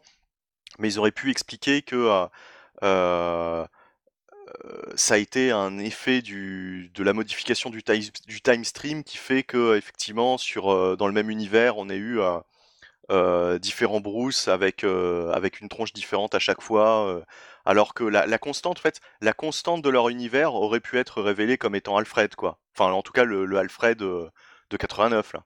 Et joué par Miles Booth ouais. alors ça me fait penser qu'on n'a pas parlé de, de cette scène de l'angoisse avec euh, toutes euh, les différentes euh, euh les, les caméos là. Ouais, les ah, différents ah, caméos bah, avec. Regardez le meilleur pour la fin, voyons. Bah, moi, j'ai pas détesté. Moi, j'ai pas détesté. Ah, je vous dis franchement, j'ai pas détesté cette scène. Mais toi, tu, tu aimes de toute façon tout ce qui est angoissant, hein, voilà. tu... Eh ben, alors moi, je le film d'horreur, donc. Alors moi, je l'affirme. Je, je l'affirme. Je l'affirme, j'ai bien aimé le fait qu'on ait enfin Nicolas Cage en Superman face à l'araignée géante. T'es trop, euh, es trop sensible, ma Franchement, tu sais, je vois pas. En fait, c'est pareil. Tu vois, dans les points négatifs, les gens sont toujours sur cette dernière scène, etc. Franchement, elle est dégueulasse, elle pas C'est dégueulasse, oui, oui, bien sûr. C'est dégueulasse. Graphiquement, c'est dégueulasse. Enfin, euh, graphiquement. Oui, mais ça fait partie mais... du film quand même. La oui, oui, bien sûr, bien sûr, bien sûr. Mais honnêtement, sur deux heures et quelques, c'est 10 secondes. 10 secondes de film. Et tu vois, enfin, je veux dire, il y a des gens qui quand même qui vont assassiner ce film pour 10 secondes par-ci, 10 secondes par-là. Franchement, c'est rien. C'est vraiment de l'ordre du clin d'œil, etc. C'est marrant quant à la référence. C'est vrai que quand tu ne comprends pas ce que c'est un foot là, tu te dis qu'est-ce que c'est que ce Nicolas Cage en Superman. bon, alors tu peux imaginer que le mec est tellement fan de comics qu'il a voulu se faire son petit kiff en Superman. Ce qui est aussi vrai d'ailleurs, hein, quelque part. C'est aussi une explication. Mais il y avait cette histoire de projet, effectivement, où il devait affronter, d'ailleurs, dans le, dans, le, dans, le, dans le projet de base, une araignée, une araignée géante. Qu'on a retrouvé dans, dans Wild Wild West, parce que c'était le producteur qui voulait à tout prix qu'il y ait une araignée géante. C'est ça, voilà, exactement. Exactement, Marty. C'est exactement ça. tu fais bien de compléter cette information, mais c'est exactement ça. Donc, en fait, quand on a l'explication au fait de ces petits easter eggs, oh, je, trouve, que franchement, ça fait ça fait le taf. J'ai bien aimé voir le, Batman des années 60 comme ça, qui fait coucou, qui poursuit Catwoman. Franchement, ça mange pas de pain. C'est vraiment ça mange pas de pain, mais si tu veux, bon, quand c'est aussi dégueulasse, et je le répète avec Nicolas Cage, c'est dégueulasse. Surtout avec Nicolas Cage, parce qu'en fait, le, Batman des années 60, tu le vois tellement de loin, machin, etc. tu vois, c'est quand même, c'est quand même moins. Tu peux, tu peux le te tourner autour, autant de fois que tu veux, c'est quand même moins. Et ils en avaient pas besoin, c'est ça le problème. Autant tu vois, quand on dit bon, euh, sur la chronosphère, c'est pas très joli. C'est vrai que c'est pas très joli. Bon, là, à la limite, si tu veux, ça me dérange moins, c'est parce que c'était quand même nécessaire pour le film. Là, ils avaient pas besoin de ça, quoi. Là, on a, là, et en plus, ça passe après No Way Home. Et tu peux pas faire autrement que de se dire, «Ah, ils ont vu No ils ont voulu faire la même chose, quoi. C'est ça qui est un peu, pour moi, c'est ça qui est un peu gênant. Et ils se un peu dans le caca tout seul pour vouloir faire un peu une petite référence. La seule explication que j'ai pu donner, c'était de me dire, bon, le réalisateur, en gros, il a eu dans l'oreillette Zack Snyder ou les anciens grands pontes du DC Extended Universe qui lui ont dit, bon, de toute façon, après celui-là, bah, c'est fini, allez, mais ça pour, pour entre guillemets rendre honneur à ce qu'on voulait faire. C'est la seule explication que je peux donner parce que bon, c'est pas beau quoi, c'est pas bon quoi. Tu vois, moi j'étais beaucoup plus gêné par le Henry Cavill en CGI qu'on voit un moment sur un écran de télé. Mais oui, non mais oui. Parce que c'était un foutage de gueule en plus. Tu dis ah super, vous avez coupé la scène qu'Henry Cavill avait tournée. Il avait tourné une ou plusieurs scènes, mais vous avez l'avez quand même modélisé pour le faire apparaître. C'est un plus gros foutage. Mais même Wonder Woman, Gal Gadot, elle vient pour juste faire un caméo au début du film, te demande, bon, si c'est pour venir juste là, faire coucou, bah pourquoi la mettre? Parce que finalement, ça pose plus de ah, problèmes au film qu'autre chose. Pourquoi pas Pourquoi pas Par contre, eh, j'ai pas compris. pourquoi, pourquoi Wonder Woman les aide pas, quoi. Ah, parce que le temps qu'elle arrive, elle était peut-être occupée ailleurs, comme Superman. le scénario exige. ah oui. Par contre, j'ai pas compris les gens qui ont critiqué euh, le caméo de Christopher Reeves en Superman et d'Helen Slater en Supergirl. Moi, j'ai trouvé ça sympa. Visiblement, il y en a qui n'ont pas aimé. Bon. Bah peut-être parce que euh, parce que Jonathan va nous dire que c'est, enfin, je, je, te donne pas tort hein, complètement là-dessus, que que, que, que c'était que c'était moche quoi, euh, visuellement. Après, c'est moins moche. C'est quand même moins moche que Nicolas Cage. Je le mmh. reconnais Nicolas Cage, on dirait une cinématique de jeu vidéo, hein, clairement. Mais voilà, mais moi c'est juste le problème de, ils avaient pas besoin de ça, quoi. Ils avaient pas besoin de ça. Ils font un hommage si tu veux, mais le problème c'est que quand tu rajoutes Nicolas Cage par dessus pour vraiment, euh, bon ben jouer le, bon élève entre guillemets. Le problème, c'est que ça parle qu'à nous, quoi, tu vois, à ceux qui Bah, connaissent alors, le, pro, le projet qui, qui n'a jamais eu lieu, quoi. Mais pour ouais. les gens qui regardent ça, les, les casuals, entre guillemets, bah, ils voient juste un truc totalement dégueulasse, quoi, Bah, quand, avec un Nicolas. Cage qui Oui, fait encore quand... plus crétin que dans les films avant, quoi. bon, après, quand t'as euh, les images d'archives de George Reeves dans le Superman des années 50, ça parle plus à grand monde. Quand t'as Jay Garrick un- qui, qui court là dans sa chronosphère à lui, ça parle pas à grand monde non plus. Oui, mais pff, moi, je te dis, il fallait pas la faire. D'accord. dire autrement, quoi. D'ailleurs, il me semble que la chronosphère de Jay Garrick, je crois qu'elle est dorée comme l'âge d'or. Je crois qu'il y en a une qui est, qui est en argent. Il me semble qu'il y a un peu des jeux par rapport à ça aussi. Bah, faudrait vérifier, peut-être qu'il y en a une de bronze. Alors l'âge de bronze, j'arrive jamais à le situer, où il faut le... Euh, le bronze, c'est à après une- partir après la mort de Gwen Stacy, grosso modo. l'âge de bronze? Ouais, l'âge de bronze, c'est, on considère, euh, il y a, il y a- il y a plusieurs marqueurs. Il y a, il y a la mort de Gwen Stacy. Je crois qu'il y a un marqueur chez DC aussi, j'ai oublié Bah d'ici Silver Age, ça s'arrête euh, à, Crisis on Infinite Earth, non, je crois? Non, c'est déjà le bronze aussi. Non, non, le bronze, c'est à partir de la moitié des années 70, grosso modo. Ah, ouais. Après, euh, ça, après, il n'y a pas de rupture nette. hein, ça s'est fait euh, progressivement. euh, Pour moi, le Silver Age, il dure un peu plus longtemps hein, chez DC, mais enfin. Peut-être, oui. Après, bah voilà, c'est comme, euh, tu sais, c'est comme quand on parle du Moyen Âge, il s'arrête plus tôt ou plus tard, ou l'Antiquité pareil, suivant les pays, tu vois. Voilà, Alors, euh, te, un jour, te- personne n'a te dit. dis euh, la, je te dis la réponse. ah, Euh, mi- ça commence, ça commencera en 1956, l'âge d'argent, ça se ouais. finirait en 1970. Donc, Monsieur Marty, vous avez raison. Oui, ça, oui, parce qu'en fait, 70-71, t'as les titres comme Conan qui commence, 73, c'est la mort de Gwen Stacy. Enfin, t'as plusieurs, euh, t'as plusieurs éléments qui font qu'on passe d'un âge à l'autre. Voilà. Et là, c'est l'âge moderne depuis à peu près euh, 1985. Ah, Là, il y a débat. Pour certains, il y a l'âge sombre qui va de 85 à 92, 93, 95, et l'âge moderne qui commence ensuite. Il y a débat là. C'est comme entre l'âge d'argent et l'âge euh, d'or, certains placent l'âge atomique, par exemple, de 50 à 56, tu vois. Il y a une espèce d'interâge. euh, Il y a, il y a débat. C'est... De toute façon, tous ces trucs d'âge, c'est que des classifications qu'on fait a posteriori. Oui. Oui, puis en plus, euh, c'est c'est selon l'appréciation de chacun, quoi, j'ai envie de te dire. Bah, l'âge d'argent et euh, l'âge d'or, il y a vraiment un truc.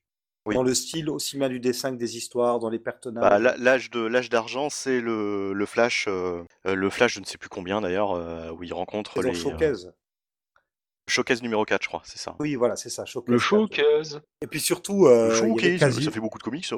à, à part la Trinité d'ici et puis quelques persos comme Aquaman par-ci par-là, il n'y avait plus vraiment de, de super-héros qui étaient publiés non plus. Il y avait vraiment une rupture nette en fait.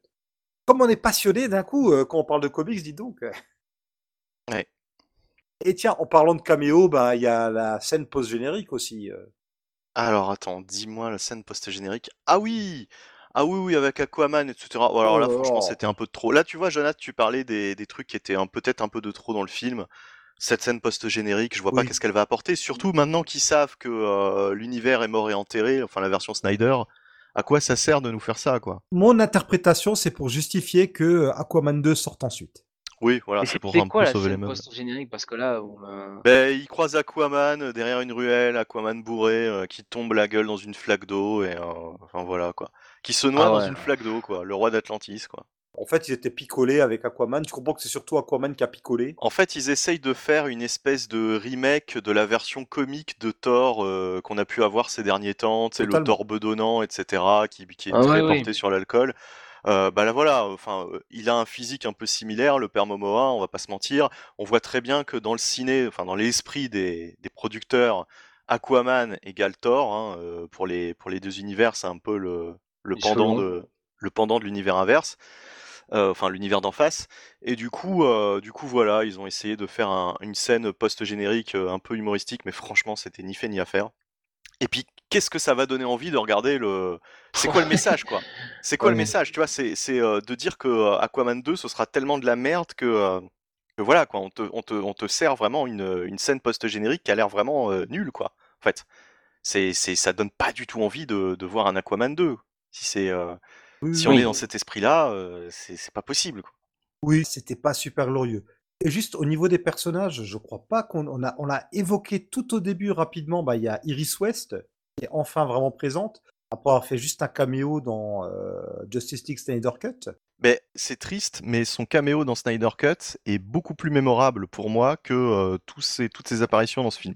Ouais. Parce qu'elle est, je, je, la, je la trouvais pas sympathique dans ce film. Tu vois, je la trouvais. Euh... Tu sais, alors, alors, alors, hein, vous êtes pas trop traumatisé par le, le jugement de votre Mais père elle, le hein prend, Hein elle le prend pour un, pour un bisou, un quoi au début. Ouais, en ouais, fait. elle le prend vraiment pour un con et du coup, on croit pas du tout à leur relation. Quoi. Enfin, tu vois, Non, c'est c'est ça. Ouais. ça part pas du tout sur des bonnes bases, quoi. C'est pas des bases saines, c'est pas.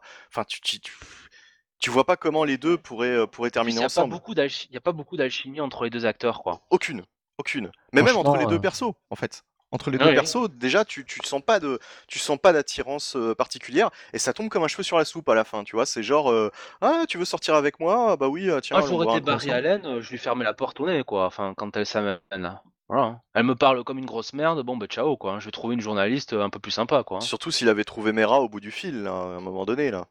Ah bah oui, oui, bah là, j'aurais pu s'écouter Mera, hein, effectivement. Euh, Justement, dans cette scène, là, t'as le, les potes euh, de, du Barry Allen, de l'autre Ah Barry oui, Allen.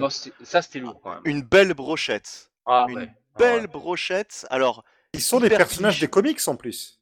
Ouais, mais hyper cliché, mais, mais je t'assure que quand tu vois la tronche de certains, tu les connais. T'as déjà eu des, des, pas forcément des potes, mais des connaissances qui étaient comme ça. Moi, ça m'a fait penser à des gens. tu viens de me faire rappeler, il y a un truc pire que ça. Ouais. C'est les deux collègues de, de, de Flash au début Bah, du film. Oui, oui, oui, on voit aussi, euh, on, voit, on voit pas mal de supporting cast dans ce film. Hein. C'est pas d'eux dont tu parlais, euh, Benny, à l'instant, parce que moi je pensais à eux, Non, Spivot Non, et, euh, non, on non, je parlais des, colocs. tu sais, des Des potes, colocs.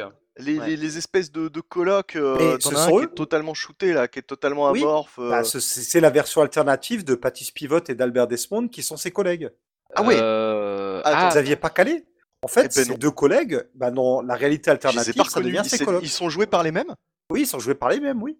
Eh bah, non. eh bah, eh bah, écoute, je m'en suis pas aperçu. Arrête. Franchement, je m'en suis pas aperçu.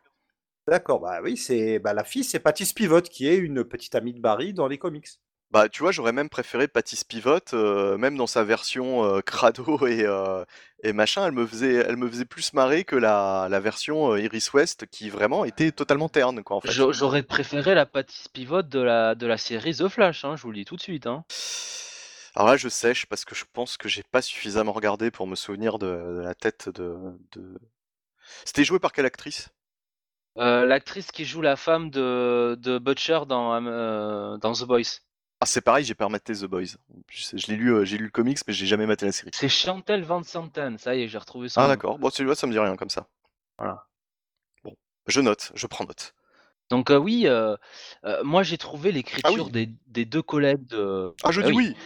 Ah, je dis oui. Oui, Voilà, oui, comme, dirait Julien Lepers dans, Co- dans Flash. dans Batman. Et moi j'ai trouvé les deux collègues au début, donc qui travaillent hein, avec Barry hein, dans le laboratoire là. je les ai trouvés hyper lourds quoi. Mais vraiment Ouais. giga lourds en mode ça se fout de sa gueule. J'ai trouvé que c'était inutile en fait. Je voyais pas l'intérêt de rajouter ça au film quoi. Écoute, j'avais l'impression, Jonath, en regardant le- la première partie du film, que ils essayaient de donner un ton à la Spider-Man euh, de Sam Raimi, tu vois? Ah, Parce totalement. que t'avais ce côté-là dans, les, dans le Spider... Tu sais, quand tu regardes la, la pro- le premier quart d'heure, souvenez-vous de Spider-Man 2, euh, le mec livre des pizzas, il a affaire à des cons, euh, son employeur c'est un crétin fini, euh, enfin voilà, on a l'impression que le mec a la poisse chevillée au corps et il fréquente que des abrutis. Et là j'ai vraiment l'impression qu'on était parti dans ce, dans ce registre. Et euh, malheureusement, euh, oui, ça fait très cliché, euh, c'était pas forcément très utile. Et par contre, heureusement, le film ensuite prend un, un tournant et on, et on oublie, euh, on oublie ces oublie, quelques quoi. premières minutes, quoi. On, On les, les oublie totalement. plus, hein. Mais, d'ailleurs, mais d'ailleurs, et, du coup, je les avais tellement oubliés que je me suis pas aperçu que c'était les mêmes acteurs qui jouaient donc les moi versions alternatives. mais Bah, c'est pas possible quoi. Enfin, moi, euh, Son, son boss, là, David Singh, on le voit même plus, lui, je crois, ensuite, non? Non, Ah oui, non, on le voit juste doit- au début pour dire ah, vous êtes toujours à la bourre. gna, gna, gna. Ouais, là, là, là, franchement, le personnage dans les comics, il est quand même beaucoup plus intéressant que ça. hein. Là, il est vraiment cliché. Oui, quoi. oui. Ah là, c'est juste le patron pas content parce que, euh, bon, en même temps, on le comprend, hein, Barry est tout le temps en retard. Oui, alors, et ce truc aussi du mec qui fait le sandwich, là, au tout début. Oh là là. Ah Ça, j'ai oui. trouvé Ah oui. Ah oui, c'est oui, chiant, euh, ça. Mais ça ah ouais, c'est la ouais, première là- partie du film. Hein. C'est. euh, Ouais, ouais, ouais, ouais. Bah, la- moi, franchement, j'ai bien aimé la scène d'action. Euh, je trouve que justement, on en parlait tout à l'heure, mais euh, j'ai pas, euh, Les bébés, j'ai pas oui. dit ce que j'en pensais. Les bébés, oui. j'ai trouvé plutôt bien chorégraphié, plutôt bien, bien pensé, quoi. Tu vois, assez original. Parce que franchement, avoir l'idée d'un d'un bâtiment qui se pète la gueule et les bébés de la maternité qui tombent par les fenêtres, je trouve que l'idée est quand même marrante, quoi. Tu vois, c'est pas, c'est pas un truc que t'as vu ailleurs. Euh, après, oui, les effets spéciaux, bon, c'est toujours pareil. euh, les bébés, ils étaient pas forcément hyper réalistes. Mais honnêtement, je trouve que ça passe. Ça m'a pas autant choqué que la fin. Euh, je trouve que cette scène fait partie des points plutôt positifs de, ce film, quoi. Alors que souvent, elle est mise en avant comme étant dans les points négatifs. Je ne comprends pas pourquoi les gens euh, tirent à boulet rouge à ce point-là sur ce film, parce que comme tu disais, Jonathan, on a eu tellement pire à côté, et Bah oui. euh, on a quand même des gens qui prétendent que c'est le pire film de super-héros de tous les temps, hein, ce Bah Flash. C'est à croire qu'ils n'ont pas vu ou qu'ils ont oublié euh, déjà, et ce serait pas étonnant qu'ils l'aient oublié d'ailleurs, le fameux Shazam 2, le fameux... euh, Il restera pas fameux longtemps. Hein. Le, le, le, le, le- oui, bah, euh, enfin, euh, les, les trucs là euh, Bah, récents. euh, Ant-Man, Ant-Man, Quantum Mania, par exemple. Quantum Mania, voilà, exactement. C'est- Je, je, je, tu vois, je trouvais même plus. Mais euh, je l'ai pas vu, mais j'ai l'impression que, euh, d'ailleurs, tu pourras me, me, me, me dire si je me trompe ou pas, mais que c'est bien plus oubliable que ce Flash quand même. Ah, totalement, totalement. Pour plein Voilà. de raisons. Et Ant-Man en plus, lui a peut-être des effets spéciaux encore plus dégueulasses que ce qu'on voit dans Flash. Hein. Ouais, ouais. Et je, je, je comprends pas cette espèce de. Mais j'ai l'impression que il y a Mais c'est un aussi. film le- d'ici aussi. Hein. Voilà, il y a un, voilà, Il exactement. il y a- il y a- il y a ce Il y a petit cette guerre de chapelle. même. Ben, Il y, a- il y a toujours la guerre de chapelle permanente. C'est Voilà. Coca ou Pepsi, euh, c'est DC ou Marvel, tu peux pas être les deux. Tu peux pas avoir du bon chez les deux euh, parfois, euh, c'est pas possible. T'en as qui vont tirer à boulet rouge parce que c'est DC Comics et parce que c'est quand même un reste du Snyderverse. Et il y a des gens qui détestent Snyder et qui vont te dire que bah c'est quand même euh, euh, quand même un, film qui est euh, le, successeur de ce qu'a fait Snyder euh, dans cet univers DC cinématographique et euh, du coup qui vont même avant de voir le film en fait, qui vont le prendre en grippe et qui vont dire ouais bah de toute façon c'est de la merde quoi, ça m'intéresse pas, ce sera tout pourri et, qui voient toutes les toutes les possibilités pour voir des, des mauvaises choses quoi dans le film. Bon, voilà. Moi je pense que honnêtement, dès lors que comme moi on a réussi à passer quand même un, un moment pas désagréable, c'est que tout n'est pas acheté dans ce film. Faut être un petit peu objectif, euh, voilà. Après c'est pas le film parfait, hein, loin de là. Non, le film n'est pas parfait. Et d'ailleurs, Jonath, je crois que ça se voit un peu au niveau du box-office. Bah, le box-office, pour un coup, euh, je sais même pas euh, comment on peut, le, on peut réellement l'évaluer parce que euh, je vois des infos au niveau du, du, du budget qui sembleraient être plus important que ce qu'on dit parce que euh, déjà bah, sur Wikipédia, le budget, il l'estime entre 200 et 300 millions de dollars. Donc le delta est quand même assez important. Euh, et de toute façon, le box-office, on est à 268,5 millions de dollars. Donc là, on est clairement, euh, le film étant sorti le 12 ju- ouais, le mi-juin, grosso modo, on est sur un échec retentissant, quoi. Ouais, ouais, ouais. En plus, c'est un film qui a mis longtemps à être produit. hein. Comme on le disait avant, il devait à la base sortir en 2018 et euh, le développement date d'avant de ça. Donc je pense qu'il y a beaucoup, beaucoup d'argent qui, a été investi dedans. Le tournage a été perturbé par le Covid, me semble-t-il. Ouais. Puis euh, ça a été euh, maintes fois, maintes fois, bon, repoussé. ça devait sortir, comment dire, à la fin de l'année 2022. Ils ont repoussé. Puis il y a eu aussi les, les problèmes extra euh, de d'Ezra Miller qui n'ont pas dû faire de la bonne pub non plus pour le film. Et pour DC, c'est encore un four, hein, parce que Shazam 2, c'est 125 millions de dollars de budget, 134 millions box-office, quoi. Donc, Ouais. euh, c'est quand même, quand même pas bon du tout. Et Black Adam, euh, qui pourtant était porté par, euh, par Le Rock, c'est euh, c'est 190 à 260 millions de budget pour simplement 393 millions de box-office, quoi. On rappelle, hein, pour ceux qui sont pas trop familiers, déjà, euh, les chiffres qui sont avancés, souvent la pub n'est pas comptée dedans. Donc la promo, je veux dire.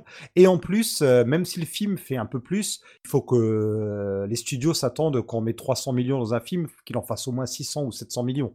Il y a ça aussi. hein, pas, euh, leur but, c'est d'engranger de l'argent, ce qui est normal. Ce qui montre que là, Flash, euh, ouais, il se casse bien la gueule. D'ailleurs, tu disais oui, il y a eu les problèmes d'Ezra Miller. À un moment, on en était quand même à se demander si le film allait seulement sortir un jour. Oui. Ou s'il sortirait pas juste euh, sur une plateforme. On en était là. D'ailleurs, moi, ce qui m'intéresserait, c'est d'avoir votre avis sur le pourquoi de cet échec. Parce que les gens disent toujours, ah, c'est le mauvais bouche à oreille. Mais je pense pas. Enfin, tu vois, le bouche à oreille, les gens, s'en fichent totalement. En général, s'ils ont envie d'aller voir un film, ils vont le voir. Donc là, c'est que l'envie n'était pas forcément au rendez-vous. Moi, je pense que c'est un ensemble de choses. Déjà, c'est que cet univers d'ici au cinéma, bah, pas grand monde, pas grand monde arrive à le comprendre. Je vous disais les, scores de, Black Adam et Shazam 2, mais le film qui a de loin le mieux marché ces derniers temps, c'est le Batman de, de Matt Reeves, qui a fait 770 millions de dollars au box-office, qui a eu un vrai succès critique. Qui, est pas dans la même continuité. Sauf que c'est un film euh, qui est pas dans la même, la même continuité. Et, et, Black Adam, Shazam 2 euh, et Flash, bah, ce sont des films qui arrivent à des moments où les infos sont quand même sorties que James Gunn a repris, euh, a repris le, bateau, le bateau en main, que tout va être rebooté, que finalement bah, les films que tu vas voir n'ont pas vraiment beaucoup d'incidence, puisque tout, va être, tout va être rebooté. Donc c'est, ils sont dans une zone de gris. Flash, il sort trop tard dans une zone de gris où déjà, bon, bah, le Snyderverse s'est passé et, et les gens n'ont pas vraiment envie de s'investir là-dedans. C'est ça, ouais, je pense, franchement, tu as, dû mettre le doigt sur le truc. Je pense que tu as totalement raison là-dessus. C'est le coup de l'annonce, en fait, du relaunch global sur la, les, films d'essai. Si elle était arrivée juste après le, lancement du film, je pense que ça aurait changé les choses. Enfin, pas, pas radicalement, hein. attention, je suis pas en train de vous dire que ça aurait été un gros succès, mais je pense que ça aurait été quand même moins catastrophique parce que là, comme tu l'as dit, les gens, bah, ils vont pas du tout avoir envie d'aller voir un, film qui n'aura aucune incidence sur la suite, puisque maintenant on sait que les films sont produits comme des séries télé, quoi. C'est-à-dire que ils aiment bien avoir une espèce de fil rouge, qu'il y ait un univers qui se construise, et ils se disent, bah, quel intérêt d'aller voir un univers qui est mort et enterré, quoi. On t'annonce la veille que l'univers est mort et enterré, et on te dit, bon bah, allez quand même aller voir la fin. Bah non, en fait la fin qui n'est pas prévue comme une fin à la base, donc qui sera forcément un peu bâtarde. Ils ont beau retourner des trucs. Ouais, ouais, ouais. Et là, la fin qui donne vachement envie justement d'avoir d'avoir une suite, parce que c'est une fin tellement ouverte, avec tellement de possibilités. Quoique c'est une fin un peu à la quatrième dimension. Genre finalement, rien n'est résolu, mais on n'aura jamais la fin, parce que c'est une merde éternelle qui va se perpétuer. quoi. C'est une fin limite conte de la crypte, quoi. Enfin, oui, c'est ça. Bon, épisode soft des contes de la crypte, mais tu vois le truc, quoi. C'est-à-dire que on a une mauvaise fin. C'est un peu du, de l'humour noir, quoi, cette fin, finalement. Puisque. Ah, bah, totalement. Ah oui, c'est de l'humour noir, oui. Là, euh. Voilà, c'est grinçant, quoi, comme fin. Euh, d'ailleurs, je comprends pas, d'ailleurs, la.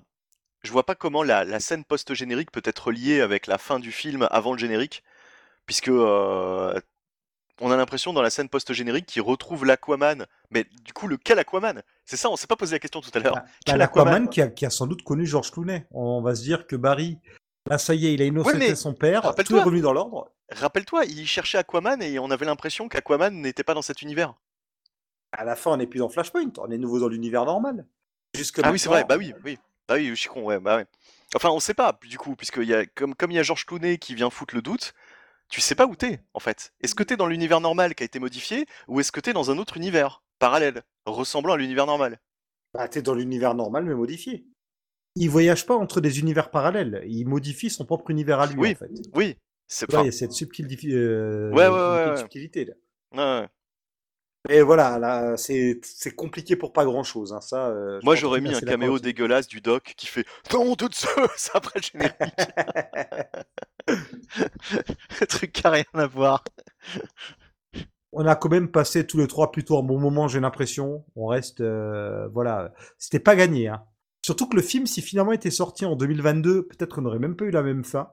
Bah, là aussi, hein, il souffre de sortir après No Way Home, hein. en tout cas auprès du casual. Hein. Ah ben, ils sont courus après, euh, DC et Marvel sont courus après sur plein de concepts. DC avait gagné la guerre euh, de qui sortira le premier une héroïne, avec un film plutôt bien reçu avec Wonder Woman. Finalement, c'est Marvel qui leur dame le pion sur le multivers, parce que les gens se passionnent pour le multivers des films Marvel. Hein. C'est vraiment, euh, c'est pas pour rien que là, un film sur deux ou une série sur deux parle de ça. ils vont vite en revenir hein, après le Ant-Man, à mon avis. Hein. Oui, mais quand même, les... c'est quand même quelque chose qui intéresse beaucoup les gens. de ce côté, Marvel, euh, même s'ils ils sont en train d'en abuser, hein, ils vont juste en dégoûter les gens. bah, même si euh, eux-mêmes, de toute façon, ils sont dans une période de creux, très clairement. Euh, non seulement créativement parlant, que au niveau des chiffres. parce qu'avant, ils se disaient toujours, bon, bah, on s'en fout, on fait, on fait des, des, succès incroyables au box-office. Mais là, les derniers films qu'ils font, bon, Ant-Man, ça n'a pas non plus excessivement marché. Hein, donc, ouais. Voilà, hein. Je veux dire, Ant-Man, 476 millions hein, au box-office, c'est pas, c'est pas délirant pour un film qui devait être le, la grosse, enfin le, le, gros film qui allait lancer la phase 5, ou en tout cas la, nouvelle voie de, de Marvel, quoi. Ouais, qui pavent la voie vers les films Avengers qui vont conclure tout ça.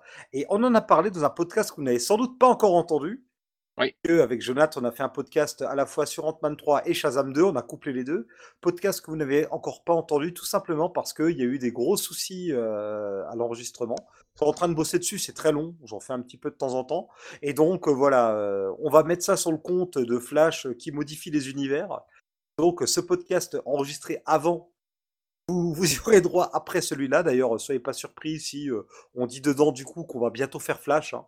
C'est normal, c'est euh, voilà, c'est parce qu'on va sortir le podcast dans le désordre. Je pense qu'on a fait le tour du, du film, sauf si vous avez encore des choses à dire.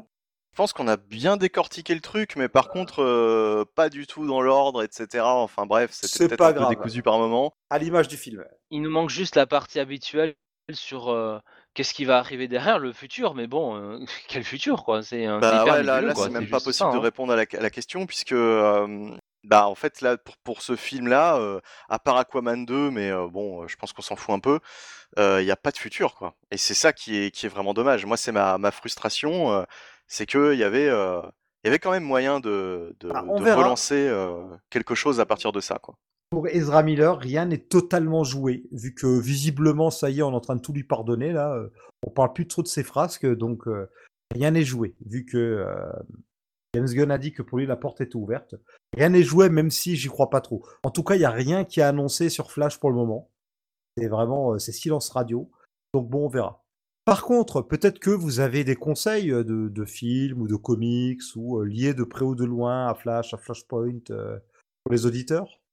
Alors, je conseille Dragon Ball Super, l'arc de Ah, Trunks avec Le Zamasu. retour de Trunks. Voilà. Oui. Euh, Bah, tu sais pas, tu dis en rapport avec, donc ça peut être n'importe quoi. Hein. Non, mais c'est pas bête. euh, c'est pas bête, hein, les, les différents arcs de Trunks euh, du futur dans Dragon Ball. Pourquoi pas, dans ouais. Dragon Ball, voilà. Enfin, dans Dragon Ball Z, quoi, pour les, pour les francophones, mais euh, ouais, ouais, ouais, voilà. euh. Non, non, mais euh, plus sérieusement, évidemment, bah, euh, si ça vous intéresse, lisez Flashpoint, donc l'original, hein, qui est sorti en 2011, euh, une saga en 5 en cinq épisodes, avec pas mal de tie que je vous conseille pas forcément, sauf le Flashpoint euh, Batman, alors je sais plus, ça s'appelait Night of Vengeance. Night of Vengeance, merci Jonathan. Ouais. Qui était vraiment excellent, qui est en trois parties, Oui. euh, d'Azraello et de... de... de... de... de... de- De Risso, Eduardo de, Risso. De Eduardo Risso, voilà, ouais. D'a- D'ailleurs, en France, en librairie, vous le retrouverez soit dans l'anthologie euh, Batman par euh, et Azzarello, soit dans euh, un des tomes du monde de Flashpoint. Voilà. C'est vraiment les deux choses euh, marquantes, la série principale et ce Night of Vengeance.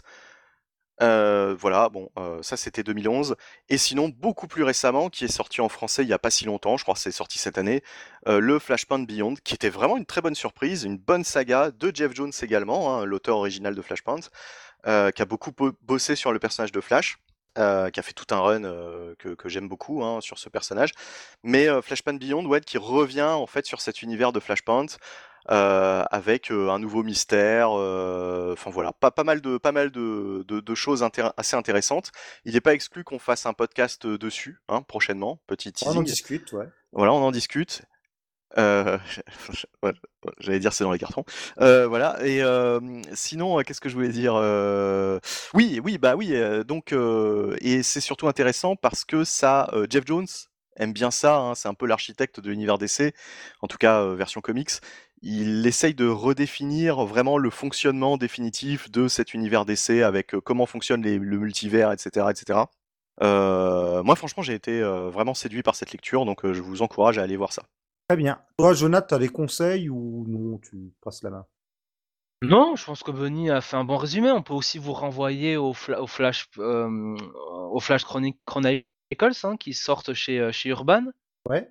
Ouais, depuis, depuis quelques, euh, quelques mois et qui reprennent en fait le run de Mark Wade hein, euh, avec, euh, avec Wally West. alors faut vraiment passer le- les premières pages parce que les premières pages, et comme, comme ils mettent, ils font des intégrales par année en gros, comme on peut avoir chez Panini dans les intégrales.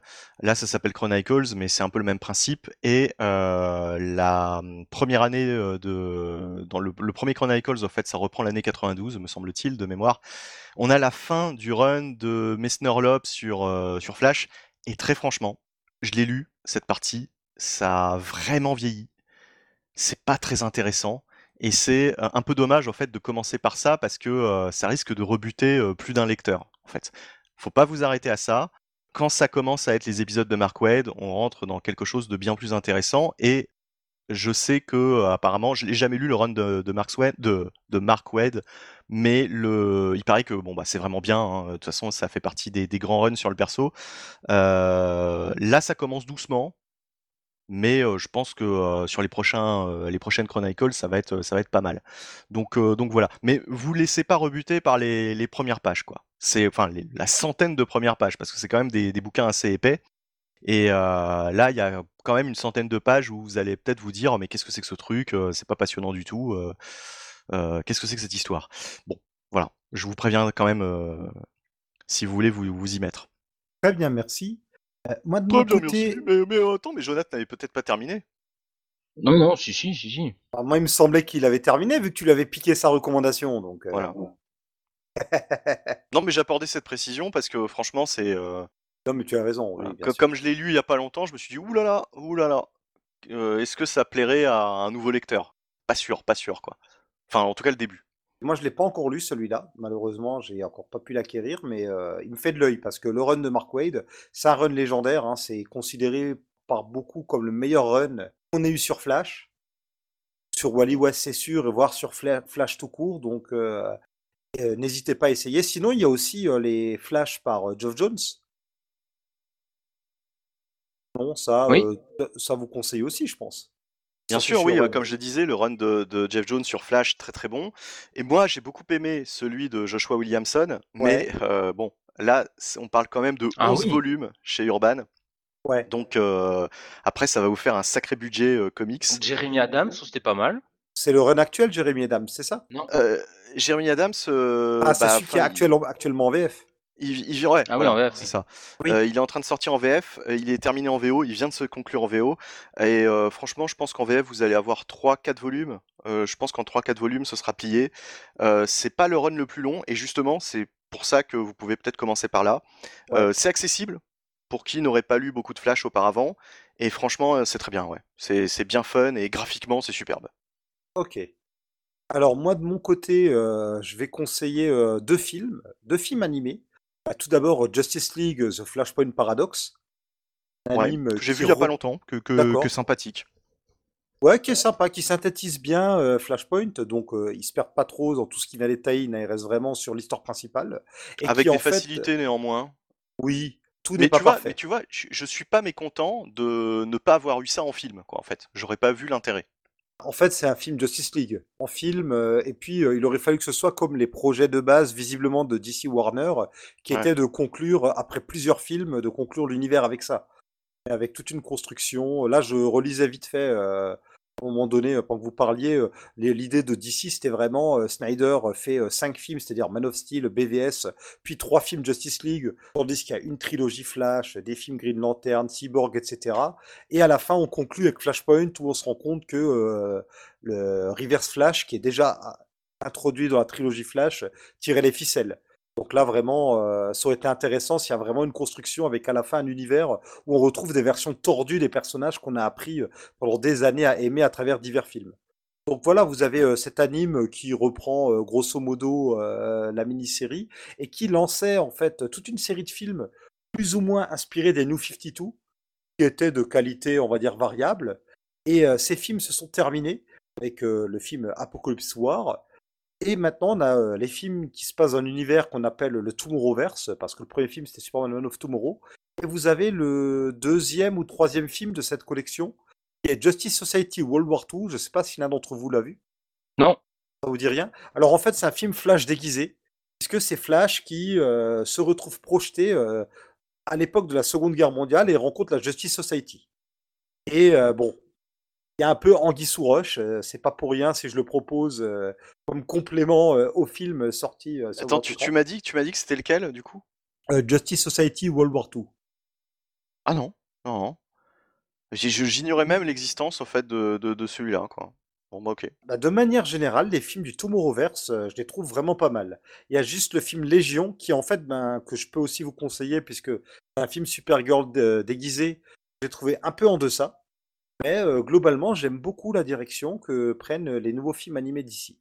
Oui, parce que là, justement, les- la série de films qui a été un peu décriée, euh, je crois il y en a 13, c'est euh, les films qui, qui ont commencé avec Flashpoint Paradox, justement. C'est ça, oui, voilà, ouais. Toute cette phase films- un, peu, un peu plus violente, un peu plus gore, mais parfois de manière totalement inutile, quoi, en fait. Exactement, ouais, ouais, qui s'inspirait en grande partie des New 52, des... Ah, j'arrive plus à parler, ça y est. Qui s'inspirait beaucoup des New 52 et un petit peu d'autres arcs. hein. Ça picorait un peu chez Morrison. Pour les Titans, il y avait un peu le Judas Contract. Mais c'était fait, ouais, comme tu le dis, de manière violente. Un design tendait très légèrement, hein, je vais les guillemets, vers la Japanimation. Donc euh, ces films étaient beaucoup moins intéressants que les films précédents ou que les films qui sortaient en parallèle, qui étaient totalement décorrélés de tout ça.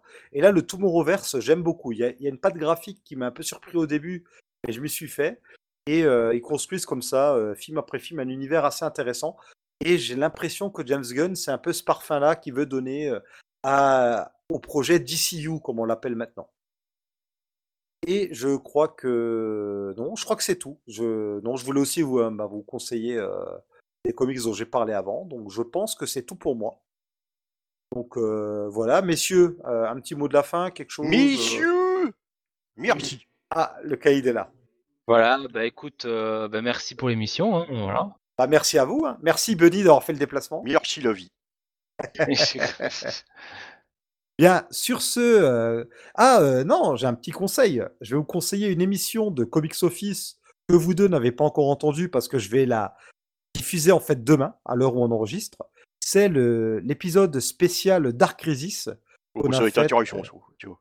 Ah bah, très intéressant, avec des super invités. Dark puisqu'il y a, euh, C'est dark, c'est dark. Ah oui, c'est très dark. Mais, Mais c'est on- aussi. Voilà. D'ailleurs, on subit une crise d'ailleurs pendant l'enregistrement du podcast. Je vous laisse découvrir tout ça. Euh, ce podcast a été enregistré avec Ben Wave et SN Parod. On revient sur Dark Crisis, mais avant d'arriver euh, à notre décortiquage euh, de Dark Crisis, donc le dernier événement d'ici en date euh, sorti en VF euh, il y a quelques temps, on fait pendant une heure un récapitulatif de toutes les crises d'ici. Ouh. Ah oui, oui, oui, monsieur le Caïd, il y a de quoi Ah se mettre sous la dent. oui. Allez, Stern, télécharger ce podcast en vitesse, sinon c'est piqué ma crise. Ah, monsieur le Caïd, je sais que vous avez un gros appétit, là vous devriez être rassasié. Ah oui, oui, oui. oui. Comme d'habitude, hein, vous pouvez retrouver nos podcasts sur comicsoffice.com ou sur toutes les applis de podcasts comme Podcast Addict, etc. Euh, notre adresse pour nous écrire, il y a contact@comicsoffice.com.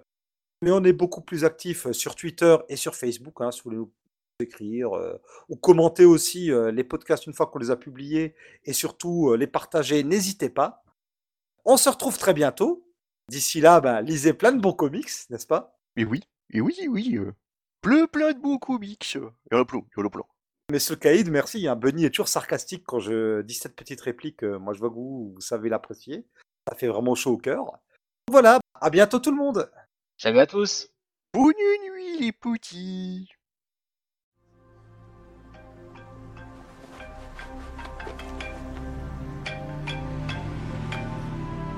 Bruce, Congratulations. thank you. You have no idea how good it is to hear your voice. I, I, I have so much to tell you the next time I see you, Bruce. You were right, okay? And I didn't listen.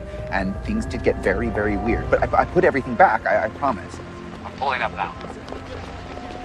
Oh, great.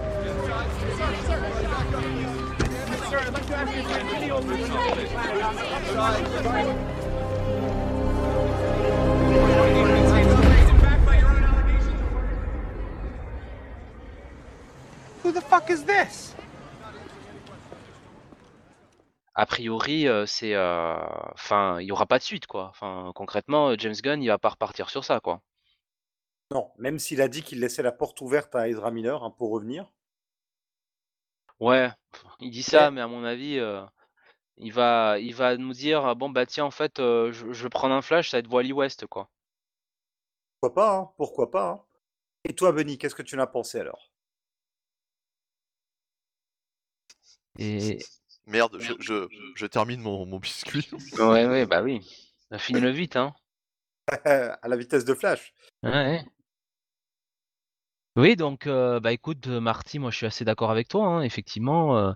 bon, le biscuit est quand même très gros. hein. Là, je peux te dire, j'ai eu du mal, j'ai du mal à la- l'avaler. hein. D'habitude, pourtant, j'avale des choses plus grosses que ça. Mais là, Ah, je crois ouais, que là, t'allais j'ai- meubler en disant un truc utile, mais bon, pauvre Marty, ça lui fait déjà du bon elle est en train de dire un truc utile là.